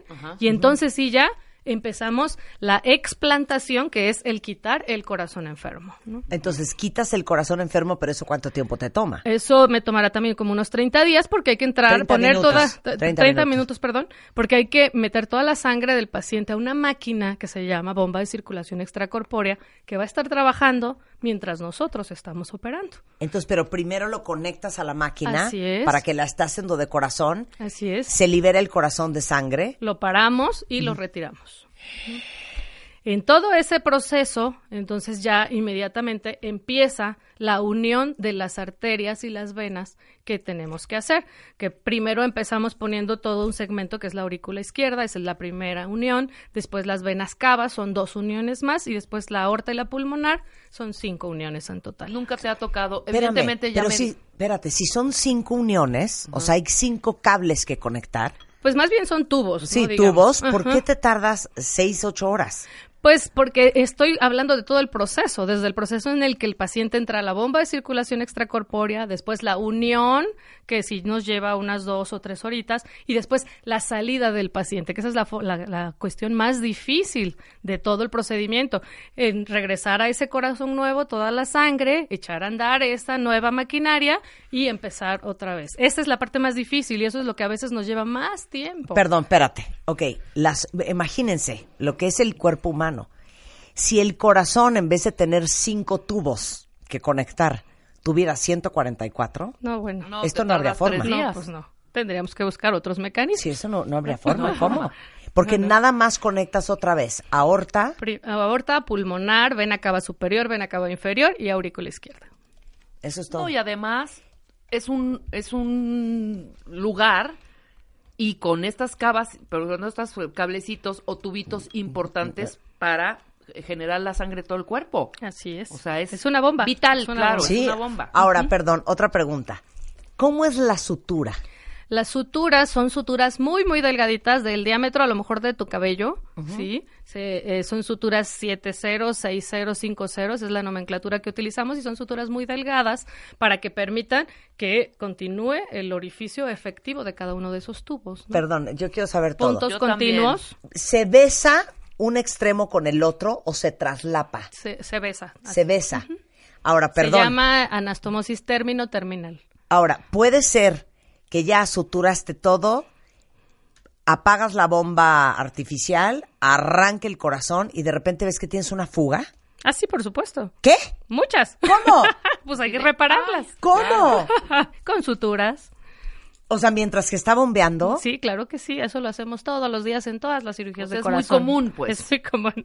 O sea, nunca te, nunca ha pasado que ya terminaste, arranca, empieza a bombear la sangre y no hay ni, Ah, no, ninguna eso, fuga de eso nada. es padrísimo, ojalá y pasara siempre, sí nos ha pasado, pero también pasa muy comúnmente lo contrario. ¿no? Ok, pensemos que el, el- la, la vena cava, ¿cuánto, cuál es el diámetro? Es aproximadamente de uno, de un centímetro, dos centímetros, ¿no? Ok. Eh, eh, ¿Cuántas En nuestra población, Sí, porque claro. es una población pequeña. Ok, ¿cuántas suturas alrededor? No, es continuo, es una, es un punto continuo, continuo, continuo. Por eso, continuo. ¿cuántas puntadas? No, pues son como cuarenta y tantas, yo creo, ¿Sí? alrededor. Sí, Sí, como es hilvanar que es un muy pantalón. chiquitito, es muy chiquitito. el hilo. Chiquitito el hilo y lo vas conectando. ¿Ha pasado en algún momento que alguien del grupo haya llevado el corazón y... Uta, nada más son cuatro No. para conectar. ¿Nunca? Pa- No, al eso? contrario, sí. Ya sabes, o sea... Hay algunas como anomalías. cuando armas un escritorio en tu casa, no me llegó la pata derecha. Sí, exacto. Hay algunas anomalías congénitas a las que estamos preparados y que sí siempre sabemos. solucionar. Y que, pues, por ejemplo, es un paciente que en vez de tener dos cavas, tiene aparte una cava izquierda supernumeraria. Ok, se conecta y punto. Oye, ahora dime otra cosa. Una vez que ya suturaste todo, ¿cómo se hace la transición de apaguen la bomba, arranquen el corazón Es, nuevo? es un proceso, ver, es ¿cómo un proceso poco a poco. Nosotros eh, tenemos pinzada la arteria principal, evidentemente para que no se llene el corazón, ¿no? Ya una vez que está ya todo unido, que vemos que ya está, hay seguridad de que no hay sangrado, entonces nosotros despinzamos esa aorta ¿Así y, llega pues poco a poco, pero Ajá. pues se abre ya y empieza a llenarse el corazón. Ese es el primer estímulo que tiene el corazón para latir, porque pues está parado por estas soluciones, pero cuando le llega sangre es el primer estímulo para empezar a latir. A veces desde ese momento empezamos a tener latido. Otras veces no, continúa todavía con el efecto eh, de la solución cardioplégica y sigue parado. Y a veces eh, solito empieza a eliminar la solución cardioplégica con el latido porque sabes que es algo dinámico, entra y sale sangre, entra y sale sangre. Y otras veces tenemos que apoyarlo con un marcapaso, ¿no? Eh, también el hecho de cortar todas estas arterias produce que algunos nervios se, le- se lesionen y entonces a veces hay que apoyarlo con un marcapaso, ¿no? Al empezar a latir, al empezar, entonces empezamos a dejarle volumen nosotros, empezamos a vaciar la máquina y empezamos a dejarle volumen al paciente. A ver si que no es solo sí. el volumen de su corazón, es todo el volumen del torrente sanguíneo que está empezando a circular, ¿no? Entonces, ahí es donde vamos apoyándonos con medicamentos eh, que apoyan la frecuencia cardíaca, la- el latido cardíaco, y entonces ya podemos empezar a destetar, así se llama, retirar la bomba de circulación. cuánto te tardas? Lo que sea necesario. Puede ser uno hasta diez intentos o puede ser en 30 minutos, en una hora, en dos horas. Todo depende del paciente y de cómo vaya evolucionando. Y de estar conectado, ¿cuánto tiempo para que tú digas, yes? O sea, ya, ya, lo cerremos. Cerremos el tórax. te empieza a latir con todo. Cuando ya tengo un latido normal, un llenado normal, ya salimos completamente de la bomba, está completamente solo el paciente y no hay sangrado. En ese momento digo ya, terminamos, vamos a cerrar. Pero puede ser una hora, dos horas o cinco. no hay tiempo definido. Ok, ok. No hay tiempo definido. Pero me imagino que ese primer latido ha de, ha de ser de una emoción terrible, ¿no? O sea, de yes, ya empezó a latir. sí, pues con el paso del tiempo y pues de tantas hago 100 cirugías al año, entonces ya la verdad es que ya, esa esa parte ya este, pero sí en el trasplante de corazón específicamente es eh, un punto muy crítico para nosotros. Si ya lo tenemos así, ya obviamente estamos tranquilos que va todo bien. ¿Qué es lo más fuerte que te ha pasado en una cirugía? pues que fallezca el paciente, definitivamente. ¿Qué? ¿Cómo? Pues hay muchos pacientes muy graves en nuestra especialidad. Pero a media operación de corazón. No, a media operación es difícil. Siempre, casi siempre nosotros determinamos si el paciente logró sobrevivir o no al final de la cirugía. Eh, ¿Qué sucede? Pues muchas veces puede haber muchas perforaciones. Eso creo que, que son las complicaciones más grandes que tenemos. El corazón es un músculo. Eh, pero hay diferentes tipos de músculo, unos que son muy firmes y otros que son muy friables, así les llamamos nosotros. Pacientes, sobre todo mayores ya de 80 años de edad, que tienen el corazón ya muy, muy eh, sensible, eh, puede perforarse. Eso es algo de lo más crítico que nos pasa en cirugía cardíaca, ¿no? Y que hay que saber reparar, ¿no? A veces se logra, a veces no se logra, ¿no? Ay, Dios mío. ¿Y lo más fregón? Tus trasplantes. Pues lo más fregón es el trasplante de corazón, aunque hacemos cirugías mucho más severas y, a mí me gusta mucho la cirugía de aorta, por ejemplo. Este, pero más severa que el trasplante. Más severa que el trasplante. ¿Por qué? Aneurismas aórticos eh, gigantes, hay que hacer reconstrucciones completas desde la válvula aórtica, toda la aorta ascendente, la aorta transversa, la aorta descendente. Esas son cirugías muy grandes, de 10 horas aproximadamente, con alta mortalidad y que para nosotros siempre generarán un reto, ¿no? Entonces, eh, pues algo que me gusta mucho también la cirugía de bypass coronario, a veces piensas, ah, pues es el común denominador de nuestra cirugía, el bypass, y a veces te encuentras eh, unos retos grandísimos para sacar adelante un paciente, ¿no? Eh, cuando hemos hecho eh, programas enteros sobre trasplante de órganos, desde pulmones hasta riñón, hasta hígado, hemos hablado del gran riesgo que es el rechazo este, al nuevo órgano. Así es, nosotros tenemos que eh, inmunosuprimir a nuestros pacientes en forma muy, muy importante para evitar el fenómeno de rechazo, que es contra lo que todos los cirujanos de trasplante luchamos, ¿no? Eh, tenemos que tomar medicamentos de por vida. Eh, mucha gente dice que pues es cambiar una enfermedad por otra enfermedad porque tiene que tomar medicamentos, va a estar sometido a riesgos de infecciones, sometidos a riesgos de cáncer, son situaciones que se pueden presentar, pero que son necesarias para mantener el, el trasplante, ¿no? Oye, eh, tuvimos eh, no hace mucho a este grupo de doctores mexicanos, eh, creo que eran nefrólogos, que están trabajando ya con estos nuevos algoritmos que descubrió este premio Nobel de, creo que de economía. para los trasplantes. Para trasplantes, para encontrar justamente el trasplante que va justamente con tu cuerpo para no tener que tomar eh, eh, supresores. supresores. todo eso es el futuro de la medicina, sin duda, ¿no? Eh, ahí eh, se habla en un futuro de Big Data genética. Eso es algo maravilloso, es algo que a mí me, me llama muchísimo la atención. Big Data genética para eh, complementar o conocer todo el genoma de todos los pacientes y buscar la forma más adecuada de.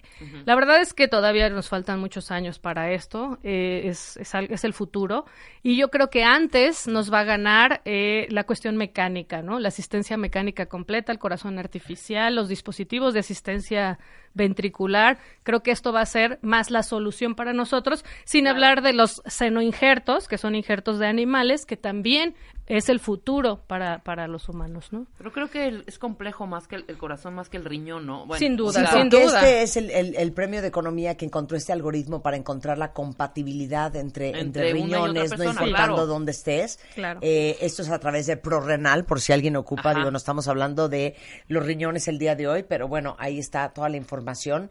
Esto fue diseñado por el doctor Alvin Roth y este y bueno trajimos a Marisol que fue trasplantada en los Estados Unidos y con este método con este método pero yo no sé si existan los algoritmos para el corazón, ¿no? ¿no? ¿no? No, pero se está trabajando en eso.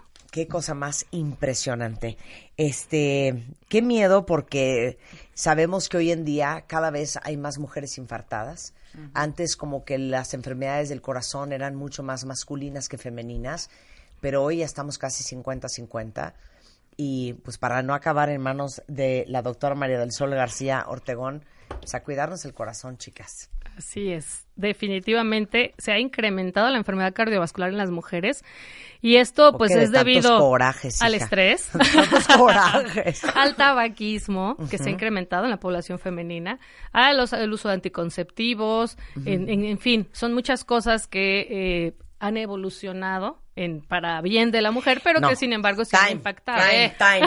Espérate, ¿qué? ¿De los anticonceptivos? Sí, le- los anticonceptivos producen alteraciones de la coagulación y favorecen también la presencia de enfermedad cardiovascular. Entonces hay que pues tener cuidado, evidentemente siempre con, con el apoyo de tu ginecólogo, saber qué es lo mejor para ti. Es que, es que le no es estuvimos hablando el es jueves pasado con un oncólogo, con un endocrinólogo, justamente sobre la, eh, la terapia de reemplazo hormonal para la menopausia, ¿se acuerdan cuentavientes? Claro. Y al final hablamos del tema de los anticonceptivos. Entonces Muy ahora para tomarse ¿no? un anticonceptivo hay que ir con el endocrinólogo, Con el cardiólogo. con el cardiólogo y oncólogo. con el oncólogo. O sea, muy cosa. noble, pero muy noble el anticonceptivo eh, en, en el tema del cáncer. O sea, no tiene tanta... Abstinencia, cuenta bien. Ah, de un infarto, güey. ¿Qué prefieres, cáncer o infarto? No, yo creo que, ¿sabes qué? De a condón, hija. Sí. Pues de a condón hay que llevársela. Esa, pues hay una es- especial, ¿no? Una, o espumita. Espumita. No, hija, como espuma. Pues hay una repelente. O, o sabes que el DIU, Ah, ya, el ritmo, hombre. El ¿Cómo diu- me bajó? el ritmo. 5 a 3, 2, ahí, vámonos. ya abstinencia, hija. No, Ya, cualquiera ya. de las anteriores excepto Oigan, si necesitan contactar a la doctora eh, María del Sol García Ortegón, eh, médica cirujana, cirujana eh, cardíaca, eh, y la primera médico cirujana, mujer en realizar un trasplante de corazón en México y la primera en Lat- América Latina en realizar una cirugía robótica de corazón. Eh, la encuentran en el Hospital San Angelín Universidad o en Twitter es Gracia García Sol. Cero, soy un imbécil. García Sol 65. García Sol 65, eso es en Twitter y en el Hospital San Angelín Universidad. La doctora. María del Sol García Ortegón. Felicidades por ser una mujer Chingona. mexicana chingona. Muchas gracias, muchas gracias por la invitación. 11.54 de la tarde en W Radio. Regresando, cháfalas, cháfalas. Ahora Medina, la chata David, vamos a hablar de no tienen pareja o siempre que tienen pareja algo pasa que se descompone todo. Bueno, pues será que no reconocer los miedos que tienen es lo que está autosaboteando tu vida amorosa. Regresando del corte en W Radio, no se vaya. Qué bonito. Hacemos una pausa y regresamos. Marta de baile en W. Al aire.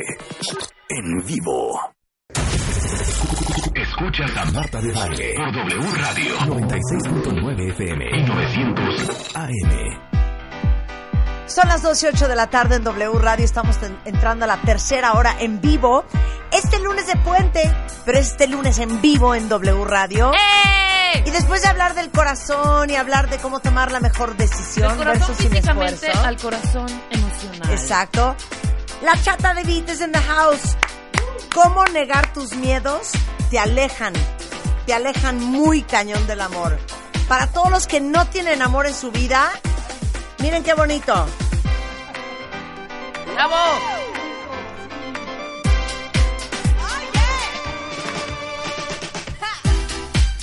Los vamos a componer para que tengan We gotta, we gotta love, we gotta, we gotta love, we gotta, we gotta love. ¿Viste qué bonito? ¿Qué me eh? Me gusta. Me gusta. Love Thing. A lanzarlas a las dos. Es que se llama Love Thing, esta canción. Aura Medina de Beat, psicoterapeuta, instructora de meditación, autora de los libros Amor o Codependencia, lo que ellos dicen de ellas. Vamos a hablar de para todos los que sienten que les dan una relación y no han pasado ni me- meses cuando ya destruyeron todo. Esa Lonely People. ¿Cómo va la canción? Lo- People, love have passed you by, eh, Sí. ¿no? Que piensan que los, que los dejó el amor. Exacto, y que, y que sienten que por alguna razón nunca se les arma el amor. Y, los- felices, fíjate, ahorita que estaba escuchando a la doctora que vino, Sí. me puse a pensar, bueno, ¿qué tanto tendrá que ver esto que vamos a hablar ahorita de cerrar el corazón? Porque eso es lo que hacemos, compensar. Miedos e inseguridades y cerramos una parte muy importante de nosotros, que es la parte que siente, la parte que le llamamos vulnerabilidad, la parte suave. La cerramos, Claro, Marta, claro. porque aterra. Claro. A ver, ¿No? ¿quién de ustedes puede decirme sin azotarse Mm, sí, sí. que ya no cree en el amor? ¿Quién de ustedes puede decirme que ya cerró su corazón? Una amiga cada vez que truena, Ajá. cada vez que truena, es así de, no, no, no, no, ya. Se ya, el amor ya, adiós, no es para mí, yo ya no quiero nada. Ahí vuelve a enredarse. Yo no nací para amar como va la Un canción. año, dos, se termina ese... re- Me lo viene diciendo, la conozco y la amo con pasión y con locura. Hace 20 años, la misma cantaleta, ¿eh? Pero es que, ¿sabes qué, Rebe? No podemos estar sin amor. Mentira, o sea, nos cerramos. sí. Mentira. Sí, nos cerramos. Pero tarde o temprano, la vida nos vuelve a tocar las puertas, porque, nos, o sea, Víctor, Víctor Frank de la algoterapia, creo era él, el que hablaba y decía, dos cosas crean la felicidad y el bienestar de un ser humano. La pasión por lo que hace y el cómo se relaciona. Sí, claro Sí. que es Víctor Ahí están las dos cosas Sí. vitales en todos nosotros. Si cerramos el corazón, ahorita estamos hablando del amor a la pareja, que es importantísimo. Pero también tiene que ver con los hijos, con los amigos, con los compañeros, que ahí quizás sea más facilito porque no nos da tanto miedo. A la pregunta, ¿No? ¿quién ya cerró el corazón? Ay. ¿Quién ya no cree en el amor? Mar dice, presente. Ya le puso cadena a este. Claro, desde que me dejó, la ventana del amor se me Ay, mi- cerró. Desde De que que te me dejaste, dejaste, la ventanita del amor se me cerró. Mira, Lau dice, cero creo en el amor. Cero, creo- pues claro. Pero fíjate que, que yo me pregunto, cero creo en el amor, ese amor que yo me, me crié en la cabeza, que yo, esa fantasía de lo que pensé que era el amor. Y yo creo que es un momento de decir, a ver, efectivamente, ese amor vale para dos cosas. Sí. ¿no? Lo que tenemos que ir creando es la forma de amor madura. Si seguimos queriendo amar desde la parte que, Enferma. aquí, enferma, o bueno, seamos más compasivos que es lunes de puente, desde la parte carente, digamos, inmadura, vamos a exigir, y es lo que vamos a hablar hoy, cómo esas conductas desde esa parte tan carente, ansiosa, crean una, una exigencia y una demanda hacia el otro que efectivamente sale corriendo. Y ningún amor sobrevive a eso. Eso no es amor, Marta. Claro. Imagínate, hemos pasado toda nuestra vida creando eh, me- eh, protecciones alrededor de nosotros, desde niños. Creamos estas murallas para que no nos lastimara. Y que de pronto alguien te, te diga, oye, ¿qué crees? Que esas murallas las tienes que quitar. Porque si no las quitas, No no, va a no va a pasar. entrar el amor. Ay, bueno, es que, es que ni modo. Este es un ventaneo asqueroso, pero ¿saben qué? Lo pongo de ofrenda como servicio a la comunidad. Ay, qué bonito, qué bonito. Y la otra, perdón. Las siete parejas Sí. primeras que tuve. Más bien, vamos a contarlo desde que me divorcié la primera vez a hoy. El primero, tejano que vivía en Houston. El segundo, turco que vivía en Washington. El tercero, ocho años menor que yo. Y el cuarto no servía para nada. Puro, puro que no. Que no- Puro que no se. Sí, sí, sí. sí. Hasta que me cayó el 20 que dije, Claro. ah, qué bruta que estoy. Fíjate qué inteligente es uno para protegerse. Yo me los busco en otros países. Yo me los busco en otros países con una circunstancia en donde sé Exacto. que no va a pasar nada. Porque Exacto. cero me voy a ir a vivir a Houston, cero me voy a ir a vivir a Washington, cero voy a tener más hijos. Entonces, no sé por Sí, qué ando con sí, alguien sí, que es ocho claro. años menor que y que yo. va a querer hijos en un momento dado. Exacto, y que va a tener hijos y ese proyecto de vida que yo ya tuve. Y luego, y también ando con este que nada que ver tampoco. Entonces me di cuenta que yo escogía parejas Por supuesto. Para autosabotearme, Sí, sí. porque lo que yo... Para que- protegerte, Para decirlo, protegerme, desde la claro. parte, claro. Porque tenía pavor Sí, sí. de eh, encontrarme otra vez en una situación en donde yo me sintiera súper vulnerable. Hace como un mes fue que vine, la vez pasada hablamos de los hombres, cómo saber que la otra persona está disponible. Y aquí la pregunta es, a ver, vamos a ver cómo tú estás disponible. Yo no estaba disponible. No, ni yo tampoco. Yo me doy cuenta cómo Sí. todo el tiempo buscando estas parejas que no van a... Te digo, en Alemania, Sí, sí, sí. en Estados Unidos, claro. en, en no sé dónde, ¿no? Claro. Saber Claro. a qué horas te vas a ir tú para allá. Y les digo una cosa, hasta que hice todo este proceso de verdadera introspección, Qué bonito. no apareció la persona que apareció, que es Spider-Man. Exacto. Y descubrí una gran noticia que, no, que yo desconocía, que el amor no es tan complicado y no es tan difícil. Y no tiene que ser tan sufrido ni tan dramático. Cero. Exacto. Ese, es- eso sí es el amor. Eso sí Entonces, es el a amor. todas esas personas que dicen que no creen en el amor, qué bueno, porque ese amor en el que creían no es el amor. Es que no es así. ¿Sí? No Entonces, es así. qué bueno que lo tiren y que lo, que lo, que lo, que no, que ya no quieran entrarle a eso, porque eso no les va a Pero traer les lo que digo una querían. cosa, toma un chorro de chamba personal. Porque sí, les digo algo, muy probablemente ese minúsculo pedazo de sanidad Mm, que cada uno de nosotros tenemos, Sí, claro. uno lo tiene más grande o lo, lo, lo tiene más chiquito. otros Yo- no lo tienen, pero- y claro, otros no lo tienen. Yo siempre he pensado que mi minúscula parte sana es la que conectó con, con con esto, Juan. por supuesto. Entonces, pero para encontrar esa minúscula parte sana o para desarrollarla, necesitas un chorro de Sí, chamba. por porque si no estás identificada o identificado con la otra parte, con la parte que no es tan sana, y creemos que eso es lo que somos y actuamos de acuerdo a eso. Claro. Y ¿no? tu pareja es del tamaño Así es. de tu enfermedad. Sí, sobre todo si te identificas con eso.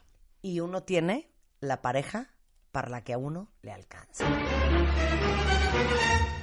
Oye, que este güey es un loser y es un patán y es un imbécil, es poco comprometido. Es que no te está alcanzando para nada más. Sí. ¿Quieres que te alcance para más? Pues tienes que trabajar en ti. Ayer les decía yo en un taller que di, porque alguien se quejaba de la infidelidad de la pareja, le digo, mira, hay una cosa que tienes que ver, cuando tú jalas y jalas personas infieles, sí tendrías que preguntarte cómo tú estás siendo infiel. Pero yo no soy infiel, no, no eres infiel a él, pero sí te eres infiel a ti. Y eso quieras que no, afecta y jala ese tipo de vibras. Entonces, bueno. Hoy vamos a entrarle bien honestamente a esta parte, pues para ayudarnos, para abrir esa parte, decir, ok, me he estado protegiendo, he estado haciéndolo todo mal, vamos a tratar algo nuevo, ¿no? Es como con esa mente científica, sin enjuiciarme, sin azotarme, simplemente decir, bueno, si lo que he hecho hasta ahora no me funciona, pues vamos a ver si haciendo esto tengo mejores resultados, finalmente, ¿no? Entonces, bueno, la, mayoría de nosotros ni nos damos cuenta que vivimos en esta capa de protección, que hemos creado desde niños porque nos dolió mucho las traiciones, los engaños, todo lo que hemos hablado de las, las razones por las cuales nuestros niños interiores están heridos.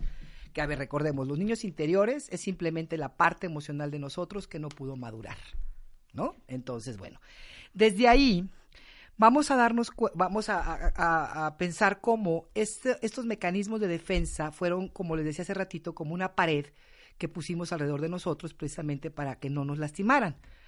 Pero esa pared hoy no permite que entre esa relación sana, esa relación de amor que queremos. Y no se trata tampoco, Marta, de abrir totalmente la pared y que entre todo mundo, porque esa es la otra parte del lo que yo le llamo spiritual bullshit, que para mí tampoco funciona. Hay que hacerlo como, ya sabes, esos mecanismos de las de los castillos de antes que tenían sus puentes levadizos, que los subes y los bajas con conciencia. Tú eliges a quién dejas entrar y eliges a quién no dejas entrar en tu vida, porque tampoco se trata de abrirlo y que pase Claro. el que quiera, ¿no? Entonces, bueno, si nosotros nos quedamos cerrados en esa protección, cuando estamos compensando todos los miedos e inseguridades que en algún momento sentimos y que los dejamos guardados ahí en la bodega y que no queremos saber de ellos, cuando hacemos eso, las personas de afuera no nos pueden sentir. No saben quién realmente somos porque estamos escondiéndonos detrás de todos estos roles y esas máscaras. No tocan nuestro corazón. Entonces dejamos entrar a alguien, pero siempre y cuando cumpla con lo que yo quiero que sea. Por eso le digo, ese tipo de amor de que ya no creo en el amor, sí, pero ¿cuántas expectativas pusiste tú en esa relación? Expectativas que ni siquiera son muy reales. Desde esa protección, fíjate, desde la parte que se protege, pensamos que la otra persona nos tiene que hacer felices. ¿Sí? Entonces, desde ahí, pues obviamente no hay forma. ¿Cómo, cómo ponerle esa expectativa a otra pareja? Imagínate tú que te digan, tú tienes que hacerme a mí feliz. No, no. Tienes que llegar a mi vida y quitarme la tristeza, la miseria. Échale esa ¿no? facturita a alguien más, güey. Sí, no, o sea, ve, ve cóbrasela a tus papás, a mí no me vengas a endilgar el asunto, ¿no? Pero así llegamos, con esa actitud de, yo quiero que tú me hagas feliz, yo quiero que tú me des esto. Entonces, es como si de una parte nosotros no supiera, no, no, no lo entendemos, no es como si no entendemos que eso nos corresponde a nosotros. Entonces, todo el tiempo estamos checando si la otra persona nos va a dar o no nos va a dar lo que queremos. Claro. Y desde ahí dice que nos abrimos. Claro. Si tú me das lo que yo quiero, me abro a ti. Pero en el momento que siento una frustración porque no estoy obteniendo lo que, lo que yo quisiera que me dieras, me cierro. Y es como dice, ayer decíamos en el taller, alguien me decía, es que él no me quiere. Digo, a ver, ¿no te quiere o no te quiere como tú quieres que te quiera? Bueno, es que yo quisiera que fuera romántico, con una, una, un matrimonio de como de 20 años. Dije, a ver, él es quien es, o ella es quien es, ¿no? Y en esta demanda de nosotros, eh, estamos ahuyentando a la persona. Y aquí tengo algunas, una de las conductas que hacemos, que es vivir precisamente en nuestra protección y no permitir que la otra persona entre. Claro. Y hay que darse el- eh, cuenta del precio que pagamos por ello. Mi mamá, yo les digo que siempre dice, me urge hacer ese libro de dichos, ¿eh? Sí, ya. La soledad es muy mala consejera Es muy mala consejera. y el miedo es muy mal consejero. Porque al final lo que quiere decir ese dicho eh, popular es porque del lugar desde donde estás tomando las decisiones Sí. es el peor lugar. Es el peor lugar. Entonces, obviamente, con esta cantidad de miedos y de carencias y de complejos y de inseguridades y de necesidades, ¿estás casteando una pareja? Es que vas a escoger pésimo. No, y además tu Entonces, ya forma- escogiste Sí, mal. Sí, ya de entrada escogiste mal. Ya de entrada Claro. vas a escoger pésimo. Sí. Y entonces, con ese material mal escogido, que no te va, que no le vas, ¿quieres construir algo increíble? Pues es que no hay forma. No hay forma. No hay es manera. cierto, es como si te dejaran cartón para que construyas una casa muy No hay bonita. manera. No puedes. Y desde eso que estás diciendo tú, creamos un apego de mucha ansiedad. Mucha, mucha ansiedad. Y desde, imagínate una persona que está en estado de ansiedad todo el tiempo, ay, que me quiera, que, que me llame. Esa ansiedad crea una vibración. Y eso es lo- cuando tú dices, no, para la pareja que me alcanza, claro, si yo estoy llena de ansiedad en mi cuerpo, pues esto es lo que estoy jalando, una persona que tiene que ver con esa vibra y de veras es, Ujú, es claro. una frecuencia de ansiedad. Claro. ¿no? Que seguramente me va, se va a cerrar conmigo, no va a querer, porque también les, Claro. les entra miedo a ellos. Claro, claro. Oye, ¿tú has hecho ese ejercicio, Rebeca? ¿Cuál dices tú? ¿Te acuerdas de esa pareja que tenías antes de esta? Sí, de trapeador. Sí. que estabas de trapeador. Sí, de tapete. ¿Tú por qué? ¿Tú has hecho reflexión de cuáles eran tus miedos o cuál, qué rollos traías? Sí, yo creo que... que, que constelaste eso y Ah, que mira. te quedaste enganchada ahí. Pues, sí, unos vacíos te- terribles. No sé, no, y aparte empezó muy mal. Y sabes que tampoco ah, Sí, ya desde como que no era Marta, una, una recurrencia mía empezar las cosas como mal y empezó sí. de entrada. Ya mal. Yo creo que no quería en ese momento tampoco comprometerme. Traía yo algo largo también, ¿no? Sí. Entonces era como un miedo a comprometerme que yo influí muchísimo en que eso fuera un desastre, ¿no? Por O sea, supuesto. co- ¿Ves cuando te vas de carrerita en algo que dices, bueno, pues ya, ya perdí, ya va mi resto, hombre? ¿Sabes? Ya me vale. Híjole. Sí, fuerte. me dejé ir como... Sí, gor- sí. y me vas a trapear, pues trapéame más. Órale. ¿Sabes? Estoy hundida, pues voy a Un hundirme más. aplástame más. Exactamente, ¿no? Creo que era un poco eso, ese miedo a- a com- al compromiso, ese miedo a hacer algo formal, ese miedo a dar un paso más, Sí, a salirme de mi zona de confort. Pero por eso escogiste algo que sabías desde un inicio que todo mal, porque eso te protegía que sabías que no iba a pasar nada. Exactamente. Pero no mira, iba a pasar también nada. Claro. no está mal, porque la vida tiene una manera maravillosa que aunque la reguemos nosotros, alguna lección nos trae. ¿No? Siempre hay algo ahí para claro, una Mariano relación Barragán, estable después. No importa que pierdan todo, siempre y cuando no pierdan la lección. Exactamente. Entonces, a lo mejor tú hoy puedes decir, bueno, empecé mal, pero a lo mejor era justo lo que necesitabas, Rebeca, porque una de las cosas que es mi punto el día de hoy en, este, en esta plática es que los miedos, cuando son inconscientes, sí nos toman. Claro. Y es lo que dice tu mami. Desde ese miedo inconsciente, elegir está de la fregada. Sí. Pero si yo los hago, mucha gente dice "Es que yo no quiero trabajar con los miedos porque si abro esa puerta, uy, me van a... No, a ver, si tú los tienes conscientes, ya no te dominan. Ya no te controlan, por lo menos. Eres capaz de verlos, dices, yo tengo miedo al compromiso. Claro. Pues tengo que tener cuidado con lo que estoy haciendo. Porque ese miedo inconsciente te hace que rechaces a la otra persona o que busques justo la persona que te va a rechazar a ti. Totalmente, porque es inconsciente consciente, inconsciente consciente, ¿sabes? Sí, claro, O sea, como- Pero, pero, pero, ¿y sabes qué? Ahorita los estoy leyendo a todos los que dicen que Sí. ya cero creen en el amor y que ya cerraron su corazón. Pienso lo siguiente. ¿Qué poco confían en ustedes? Es que ahí está el asunto. Está That's the cañón. issue, baby. O sea, entonces han sufrido como unos cerdos, han llorado como unas puercas. ¿Para nada? O sea, Claro. para ni siquiera ser más sabias, para ser Una este, mejor versión de ti más misma. experimentadas, Ma- para más madura. más, para ver, para tener más colmillo. Para tomar mejores Entonces, ¿para decisiones. lloraron? ¿Y Sí. por qué no pensar, ok, como lo decía hace ratito, es cierto, esa forma de amar tan infantil, tan ansiosa, claro que no te va a funcionar nunca. Nunca. Tú estás buscando desde la desesperación y desde el miedo y vas a traer dos cosas, o alguien que abuse de ti o alguien que te abandone. Claro. Son Claro. las dos cosas que jalas desde la inconsciencia, desde la desesperación, desde, Desde la miedos, desde esta hambre terrible que tenemos, ¿no?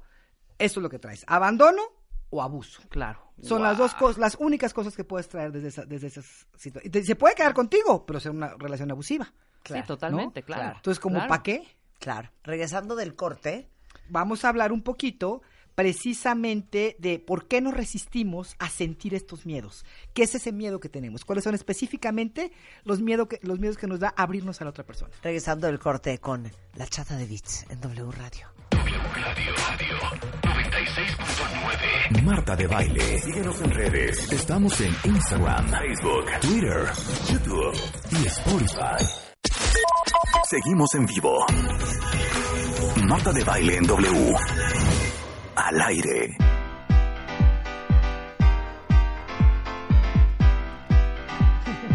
Te la vas a chotear, Ricky. Tienen loca esta canción. Oigan, estamos hablando de cómo negar tus miedos te aleja del amor. Entonces no vas a tener un love thing. Y bueno, para re- exacto. para reafirmar esto, negar mis miedos quiere decir que me cierre. Lo que quiero decir con esto es que no me permita abrirme a ser vulnerable. Porque cuando entro en una relación, hay un riesgo. Y tenemos que aprender a tomar esos riesgos, pero no desde la parte infantil. Aquí es importante recordar algo. Hoy ya no soy esa niña a la que le dolió tanto que me que no me quisieran tanto, que me rechazaran, que no me reconocieran, etc, etc, etc. Todas esas heridas que traemos de la infancia fueron cuando éramos niños. Hoy no somos niños, lo que tú decías hace rato, Marta, hay una parte sana que puede trabajar con eso y que necesitamos cultivar esa parte para realmente poder trabajar con esos miedos y a pesar de los miedos, arriesgarnos poquito, tomar Sí. pequeños riesgos, abrirnos. Y ahí te va esas áreas sensibles, esos miedos que surgen sobre todo cuando, cuando es en relación al otro. Yo les haré una pregunta a todos los cuentavientes. ¿Cuál es tu mayor miedo de abrirte a una persona, a una nueva relación? ¿Cuál sería ese miedo? A ver, Alan, tú que eres nuevo. Tú que eres nuevo. Tú que eres nuevo en ¿Cuál es esto. tu más grande miedo? Mi más grande miedo, Ante una relación, de amor, por supuesto. de el abandono totalmente. No, es que, que te hagan una gatada. No, el abandono. ¿Cómo cuál? O sea, grande miedo? que- Bueno, el Que te hagan una gatada. A mí, la traición. Por eso, eso A es ver, una claro, gatada. una ¿Qué gatada. es la traición? Porque hay que, hay que definir un poquito. ¿Qué sería esa traición? Y ahorita me dices cuál es tu, tu abandono. Que no fuera leal conmigo. Que me hiciera una, sí, una jaladota. Una Una gatadota. gatada. Una- no, sí, A una ver, Ese es es un el ejemplo de algo que te hayan hecho así que es terrible para ti, lo peor que te que hayan haya hacer. traicionado, no sé, inclusive en cosas íntimas que quizá yo Ah, conté y después Claro. fue a contar, o que me haya traicionado inclusive en, pues no sé. No, eso que tú dices es cierto. Te abro mi, te abro mi vulnerabilidad, Ajá, te doy todo comparto de mi vida hijo, y tú vas y poca lo madre. cuentas. Ajá. No, eso está terrible. Gatada. ¿Cuál es tu abandono, Alan? ¿Cuál sería exactamente ese miedo al abandono? el abrirme esa relación, el decir, ok, va, clavarme, Mm. pasar por ese proceso de enamoramiento y pues de pronto... Que te digan que dice mi mamá que siempre Ajá. no. ¿Qué crees que no? ¿Qué o sea, crees que que, se siempre, vaya. que siempre no quiero una relación? Una gatada. Pues sí, pero sí es abandono. Pero bueno, esa, esa sí pasa. Y es rechazo. ¿no? Y eso es más, Alma sí, dice- es más de rechazo, pero bueno. No, Laura dice abandono. Mm. Alguien más dice abandono. Alguien más dice abandono. Alguien más dice rechazo. Es que Pues sí, abandono, bueno, hija, pero que te mientan y traicionen, creo que es lo más vil y, y lero, Sí. creo. Ya que se vaya el, güey o, la vieja, bueno, ya Ahora, se la se largó. Lo dijimos como una sea, vez güey. aquí, claro. No, ya no quiero nada, adultos- adiós. Hoy como adultos nadie abandona a nadie. No hay un abandono. Si yo me voy de una relación es porque me voy, porque ya se acabó lo Sí, que sea. Sí, no que quiero me sienta cla- abandonada. Exacto, es es otro rollo. pedo, Entonces, claro, lo que perdón, tú dices otro rollo. podría ser, sí, bueno, es, es que es real, cuando tú le pones la, o sea, que alguien se vaya de una relación, eso va a pasar. Sorry. Ese es un riesgo que sí puede suceder todo el Sí, tiempo. Que te vea la cara, sea Se acaba. traicionero, sea Sí, es que mendigo mira, animal. no, no, no, Eso, porque te puedes ir, no, te puedes ir y yo lo he hecho. Y, to- y seguramente todos aquí, pero no, tra- no, no, no portarte de esa forma con una persona. Va a ser una Abusivo. gata. Sí, no, abusivo, abusivo es la palabra. Ajá. Claro. sí, sí. Por eso te decía, o es abuso o es abandono. Son siempre caen en esas dos categorías. Cuando buscamos desde la parte lastimada y carente, o es abuso o es abandono, en sus miles de formas. En sus miles de formas. Claro, ¿no? claro. Entonces, bueno. Entonces, ¿algún otro más que quieras comentar de ahí o vamos a con esos que tenemos? Marta, No, es que, es que me quedé pensando. Sí, claro, está fuerte. Está fuerte. Sí, sí, está duro. Está duro. Porque aparte, sí es muy común que te pase lo que más miedo te da. Yo no sé si porque lo acabas constelando.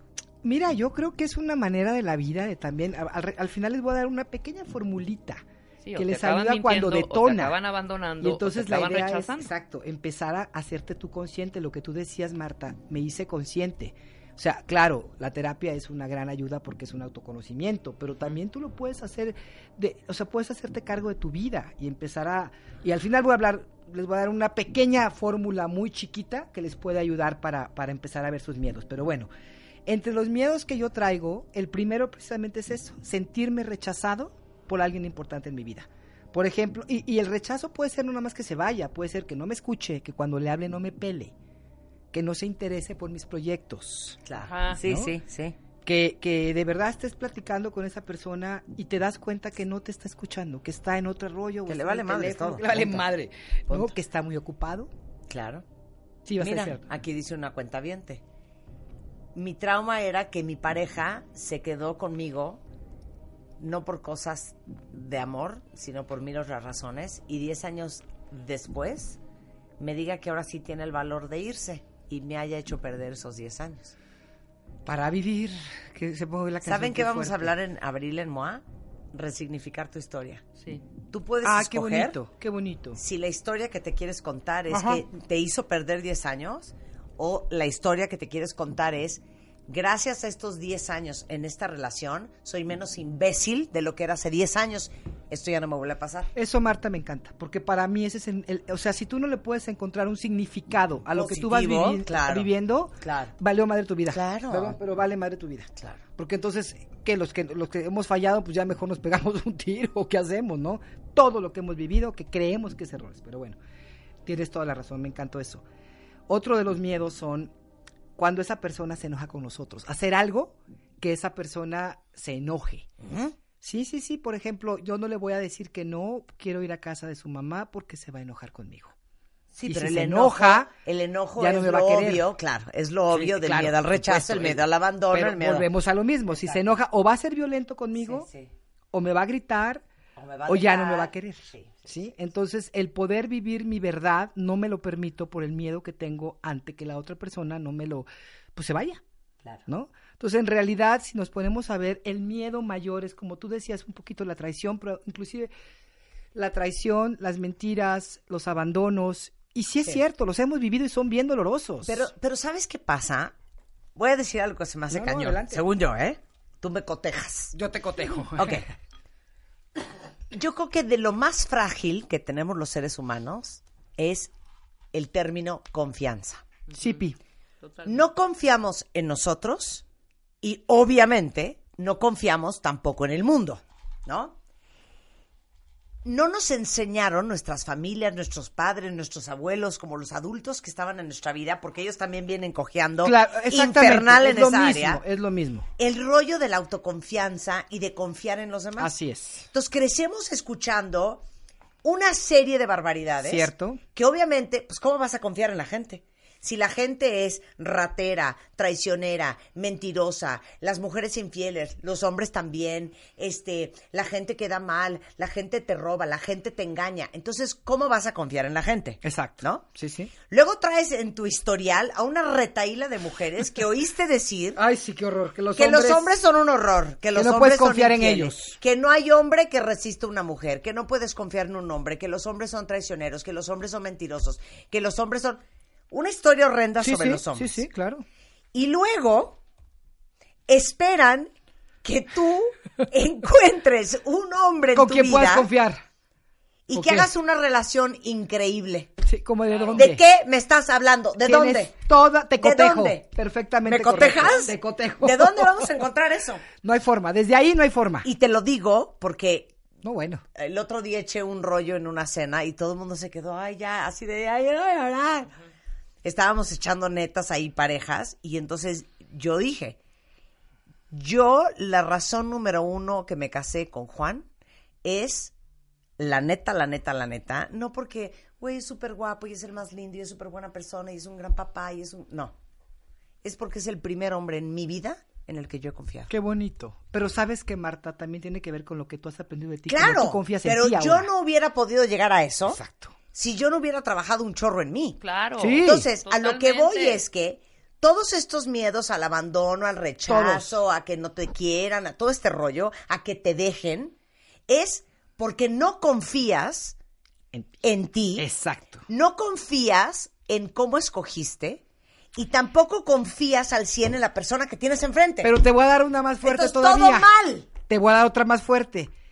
En realidad, tú puedes confiar en la otra persona, pero sabemos, porque lo sabemos, que todos somos, todos somos, ¿cómo se dice esa palabra? Este, cuando fallamos, falibles. Ajá, claro, todos claro. somos falibles. 100%, 100%. Nadie te puede garantizar 100%. que lo que hoy te promete le va a cumplir. 100%. Sí. Pero vives tu vida desde otro lugar Totalmente. porque tienes la autoconfianza de que si algo pasa, Tú vas a poder. vas a poder. Este es el punto. claro. ¿Te acuerdas que aquí dice, no me acuerdo dónde saqué esa frase, te la dije a ti- aquí, la, he- la he repetido y me encanta. El ave se posa en la rama, no porque confía en la rama, sino porque confía en sus alas. Esa es. Ya la dije aquí antes y me encanta, me encanta. No me acuerdo dónde la leí, pero de veras es una... Es un tesoro. Pero esa energía que uno emana cuando estás, emana, ¿eh? El asco. No, bueno, es cierto. uno emana, Irradias. irradias, Ajá. Es una energía que sí transforma la dinámica de la Y relación. que relajas a la otra Te persona. lo juro. Porque no estás. No, no hay ansiedad. relajas a Claro. la otra persona. Es bellísimo encontrarte una persona que está segura, uno que no te demanda que tú vas a estar siempre para, es que me tienes que garantizar que siempre vas a estar ahí. Ay, chingado, eso Sí, no, cómo no, se no, hace, no, no. ¿no? Qué horrible, Sino, qué aquí horrible estoy. poner la paz en la otra persona, Ay, no, no, no, alguien horrible, que me dé horrible, paz. Pero horrible. pasa. Y eso, pero eso que dice Marta es divino, es un Claro, tesoro. divino. Pero es un operas tesoro. desde otro lugar. Por Sí. eso. La por eso- energía es otra. ¿Se acuerdan que hicimos ese ejercicio que les pregunté? Si esta noche, 15, ¿qué día soy? 19. 19 de marzo, llegan a su casa y su pareja les dice, Me voy, voy". a empacar mi maleta Ay. porque me largo de esta relación. Mi pregunta es, ¿su pareja se lleva su vida? Eso, o no qué se la lleva. importante es eso. Porque si tu pareja se larga y se lleva tu vida, y tu vida es desde tu lana, tu Sí. seguridad, tus amigos, tu círculo, tu propósito de vida, tu misión, tu, tu, tu centro, tu núcleo, Estás en el hoyo. No, estás pues, en un hoyo. claro. Y estás operando esa relación Claro. desde un lugar pésimo.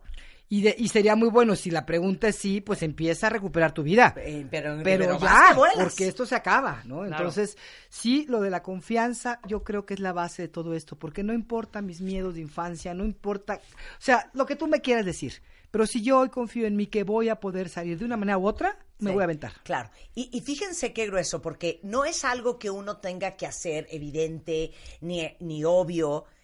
Es algo que, ¿sabes qué? Se siente. Siempre decimos que uno persigue lo que se retrae.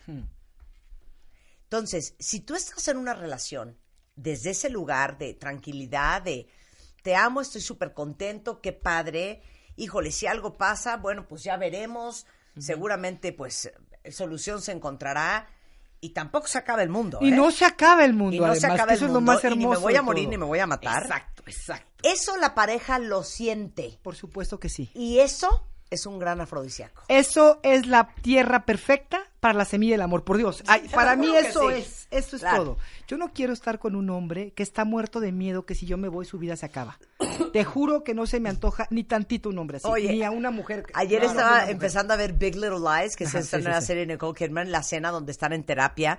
Y entonces le dice a la terapeuta que la verdad es que como él se muere de miedo de que ella sea tan guapa y que tiene fila de hombres y que lo va a dejar, entonces le entra una angustia espantosa, entonces la trompea. O sea, ¿me entiendes? Ok. O sea, vean, vean sí, qué sí, mal sí, lugar. Bueno, mi ex gringo me lo dijo un día, es que yo no me puedo quedar contigo porque tú me vas a abandonar. Yo sé, yo me tengo que buscar una mujer que sí tolere lo que yo hago y tú no lo vas a tolerar. Imagínate. Digo, qué bueno que se O fue sea, y lo siento por la, necesito por encontrar la a una persona con- enferma igual Así de me lo dijo, que yo, me, estoy quedando con ella porque ella, she's gonna put up with me. Cállate, chapo. Te lo juro. O sea, imagínate qué horrible para la pobre mujer y para él también, porque ¿quién quiere estar en una relación así? De acuerdo, Te claro. quedas porque no puedes vivir sin, sin, sin, o sea, porque no tienes de otra. Punto. Qué sufrimiento tan terrible. Bueno, hay un método simple para poder lidiar con tus miedos. Es muy rápido, es muy simplecito, pero créanme, es bien poderoso. Básicamente escribe, eh, son cinco preguntas que te vas a hacer, no lo vas a hacer ahorita, pero para, lo vamos a subir a la página, pero para que lo, para, para explicarlo un poquito. Vas a buscar un detonante en tu vida, algo que te provoque miedo, ¿sí? Algo que digas, me, me cuesta mucho trabajo, que puede ser, te voy a poner un ejemplo muy sencillo, me, el estar sola, el no tener una pareja. El, ok, entonces, ¿qué sentimiento me surgen? Pues el detonante, perdón, el detonante sería, voy con mis amigas a una boda, que estuve el sábado, Ajá. y que estoy con puras mujeres, que habían como tres solteras, pero habían muchos casados también, ¿no? Entonces de repente te sientes ahí sin pareja y dices, ay caray, ¿no? Ok. ¿Qué me está- y, lo- y lo- y me vi, me observé esa parte mía, sé que me está detonando, bueno, una cierta envidia, ¿no? Un, ay, es que yo quisiera también, el anhelo de una, de una pareja, qué rico se ven aquella, aquellos que están bailando, porque había unos que estaban bailando padrísimo, ¿no? Qué bonito bailar con una pareja así, en fin, todo lo que te detona, todos los sentimientos que te detonan, que puede ser envidia, eh, tristeza, enojo, lo que sea, francamente ponlo, si no se los vas a enseñar a nadie, es para ti. Una vez que pongas los sentimientos, escribes qué pensamientos te surgen desde esa, desde esa actitud, desde esa herida, ¿no? Que puede ser, nunca me voy a casar, no hay nadie para mí, el amor no existe, todos esos pensamientos. Y luego, escribe cuáles son tus conductas de la herida. Que puede ser, bueno, pues empecé a criticar a la que estaba ahí con el novio. Porque me dio tanto coraje que le empecé a criticar. Claro, Empecé a juzgar a todas las mujeres que estaban ahí, ¿no? Yo no lo hice, lo juro.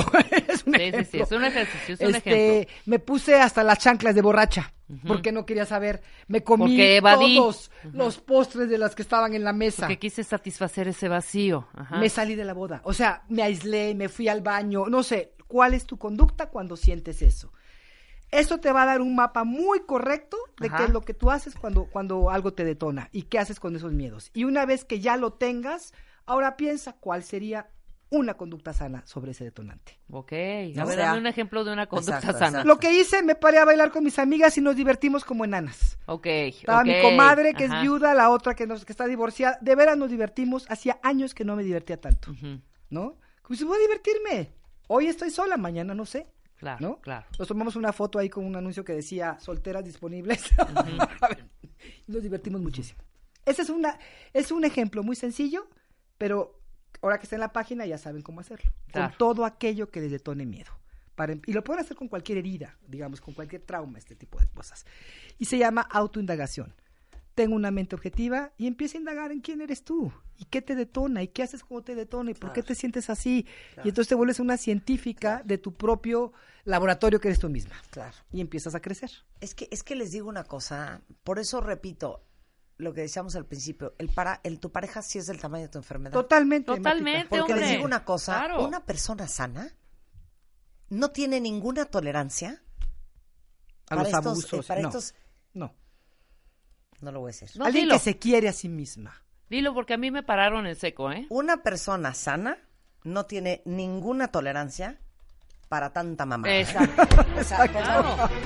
y un drama y un rollo y luego una escena de celos y luego se enojó Ay, no, no, y luego no, se no, no. sintió y luego batallar Y que porque- luego no llegó y Uno- luego te uno de habló, pronto, pero luego claro, te mintió claro. pero luego sí quería pero No, luego no, no. quiso una terrible, persona sana. No tiene tolerancia a No, estas te fregaderas pone el paro y si quieres así son las cosas y si no, no nos engancha. Güey, sí, sí, sí. Estamos Y- con estos rollos, güey. Claro, miren, ya no no estamos se en edad para batallar. Sí. No, ya, A exacto. la edad que tengan, ¿eh? No, qué ganas, qué ganas. Sí, por supuesto. Porque Ay, bueno, hay que aceptar uno, ahorita, uno de pronto sale dañadito de, de, de algunas de algunas relaciones que no Sí, fueron. claro, por sales supuesto. dañadón, sales Por dañadón. supuesto. Tratas de, de componerte, estás en búsqueda también, quieres no, no, volver, volverla a hacer. La haces, pero ya traes la mañita, ¿no? Sí, sí, sí. Entonces caes con, en manos sanas y pueden pasar dos cosas. O te manda a la fregada o quiere crecer contigo porque realmente le interesa y te sana. Y te, y te ¿no? ayuda. Y, te, ayuda, y te ayuda. Porque te, te espejea y se Por ayudan los dos, por supuesto, por supuesto. supuesto, ¿no? Pero sí hay que, hay que empezar Pero a... una persona sana, al primer tango, Sí. No, No, no. porque también te voy a decir otra Adiós. cosa que pasa. Una persona enferma que por distracción se agarró a una persona sana, ajá. Esa persona sana, si está distraída, Ah, lo, lo, lo contagia, ¿eh? lo enferma. Ah, sí. Y se hunden. Pero, por supuesto Claro. que te puede enfermar Sí. una gente así. Claro. Pero bueno, Sí, totalmente. Todo eso cuenta bien. Todo Así eso. están las cosas. Y luego ahí va uno a regalar cosas. oye, voy a dar un taller Caras. precisamente para esto que se llama, me lo acabo, lo acabo de crear y me encantó, creando el espacio para el amor. Y se va a tratar precisamente de trabajar con la parte sana, cómo Claro. crecerla, cómo, ok, ya sé que tengo heridas, ya sé que estoy enferma. y no se trata de recetas de cocina, porque lu- luego te dicen, quiérete a ti misma. ¿Y cómo hago eso? ¿Ok? Ahí vamos a ver cómo haces eso. Tomar acción, acciones concretas, porque, y tú lo sabes, Marta, y lo sabes, Rebeca, el amor no se le persigue, al amor se le invita. Te lo juro que ¡Qué es así deberías de llamar el curso. ¿Cómo? Cómo operar tu vida desde tu parte sana. Pues sí, Ándale, eso, esa, esa es la idea. sí, o sea, cómo esa es la idea. desde tu parte esa es la idea. Y aprender cómo invitar las cosas buenas. Te digo, no andar en la, desde la ansiedad persiguiendo al, te- al tipo, al sultano, al fulano, a la fulana, en una ansiedad tan horrible que no hay forma de que el otro se pueda, o sea, sale corriendo, pues, Claro, huye, claro. huye, huye, huye. Bueno, toda la información, Aura Medina W en Twitter. Ahora, si no van al curso y no quieren chambearle y no quieren aprender o buscar en, en, en social media, en Skype a, a Aura, donde sea que estén, hacer un Skype, ¿Qué hago este, ahorita? Sí, sí, terapia. sí, sigo dando sesiones por Skype Claro, hacer sesiones internacionales. por Skype o si viven en la Ciudad de México, pues ven- venir a verla aquí y quieren tener resultados diferentes. Ah, no. No, hay que trabajar, lo que Ah, tú no, dijiste es que cierto, chambear. hay que Claro, hay que chambear. Pero vale la pena. 100%. Vale la pena. Vale la pena Dejen de pagar un precio estúpido por las estupideces, ¿no? porque la verdad, iche. Es que yo digo, oye, la vida es suficientemente complicada, cuentavientes. Que el trabajo, que los negocios, que tu jefe, Sí. que los hijos, que la colegiatura, que el dinero, que los bancos, que los seguros, claro. que el coche, que el problema, que tu familia. Y encima de eso. Me ¿Ay, complico que la no vida. me hablaste? Ah, sí, Ay, ay, ay. claro. No, no, no, no, no. Hay tanto que Hay tanto que reeducarnos, mantener. ¿sabes? Que uno no puede estar aparte manteniendo. Exacto. Y de verdad, yo les digo una cosa, cuentavientos, tenemos que reeducarnos en estos asuntos del amor, 100%. porque estamos muy, muy, Ya. muy inmaduros. No se diga Gracias, más. gracias. No se diga más. Bonito día. bien bonita. Vámonos. Súbele, súbele. Qué bonito.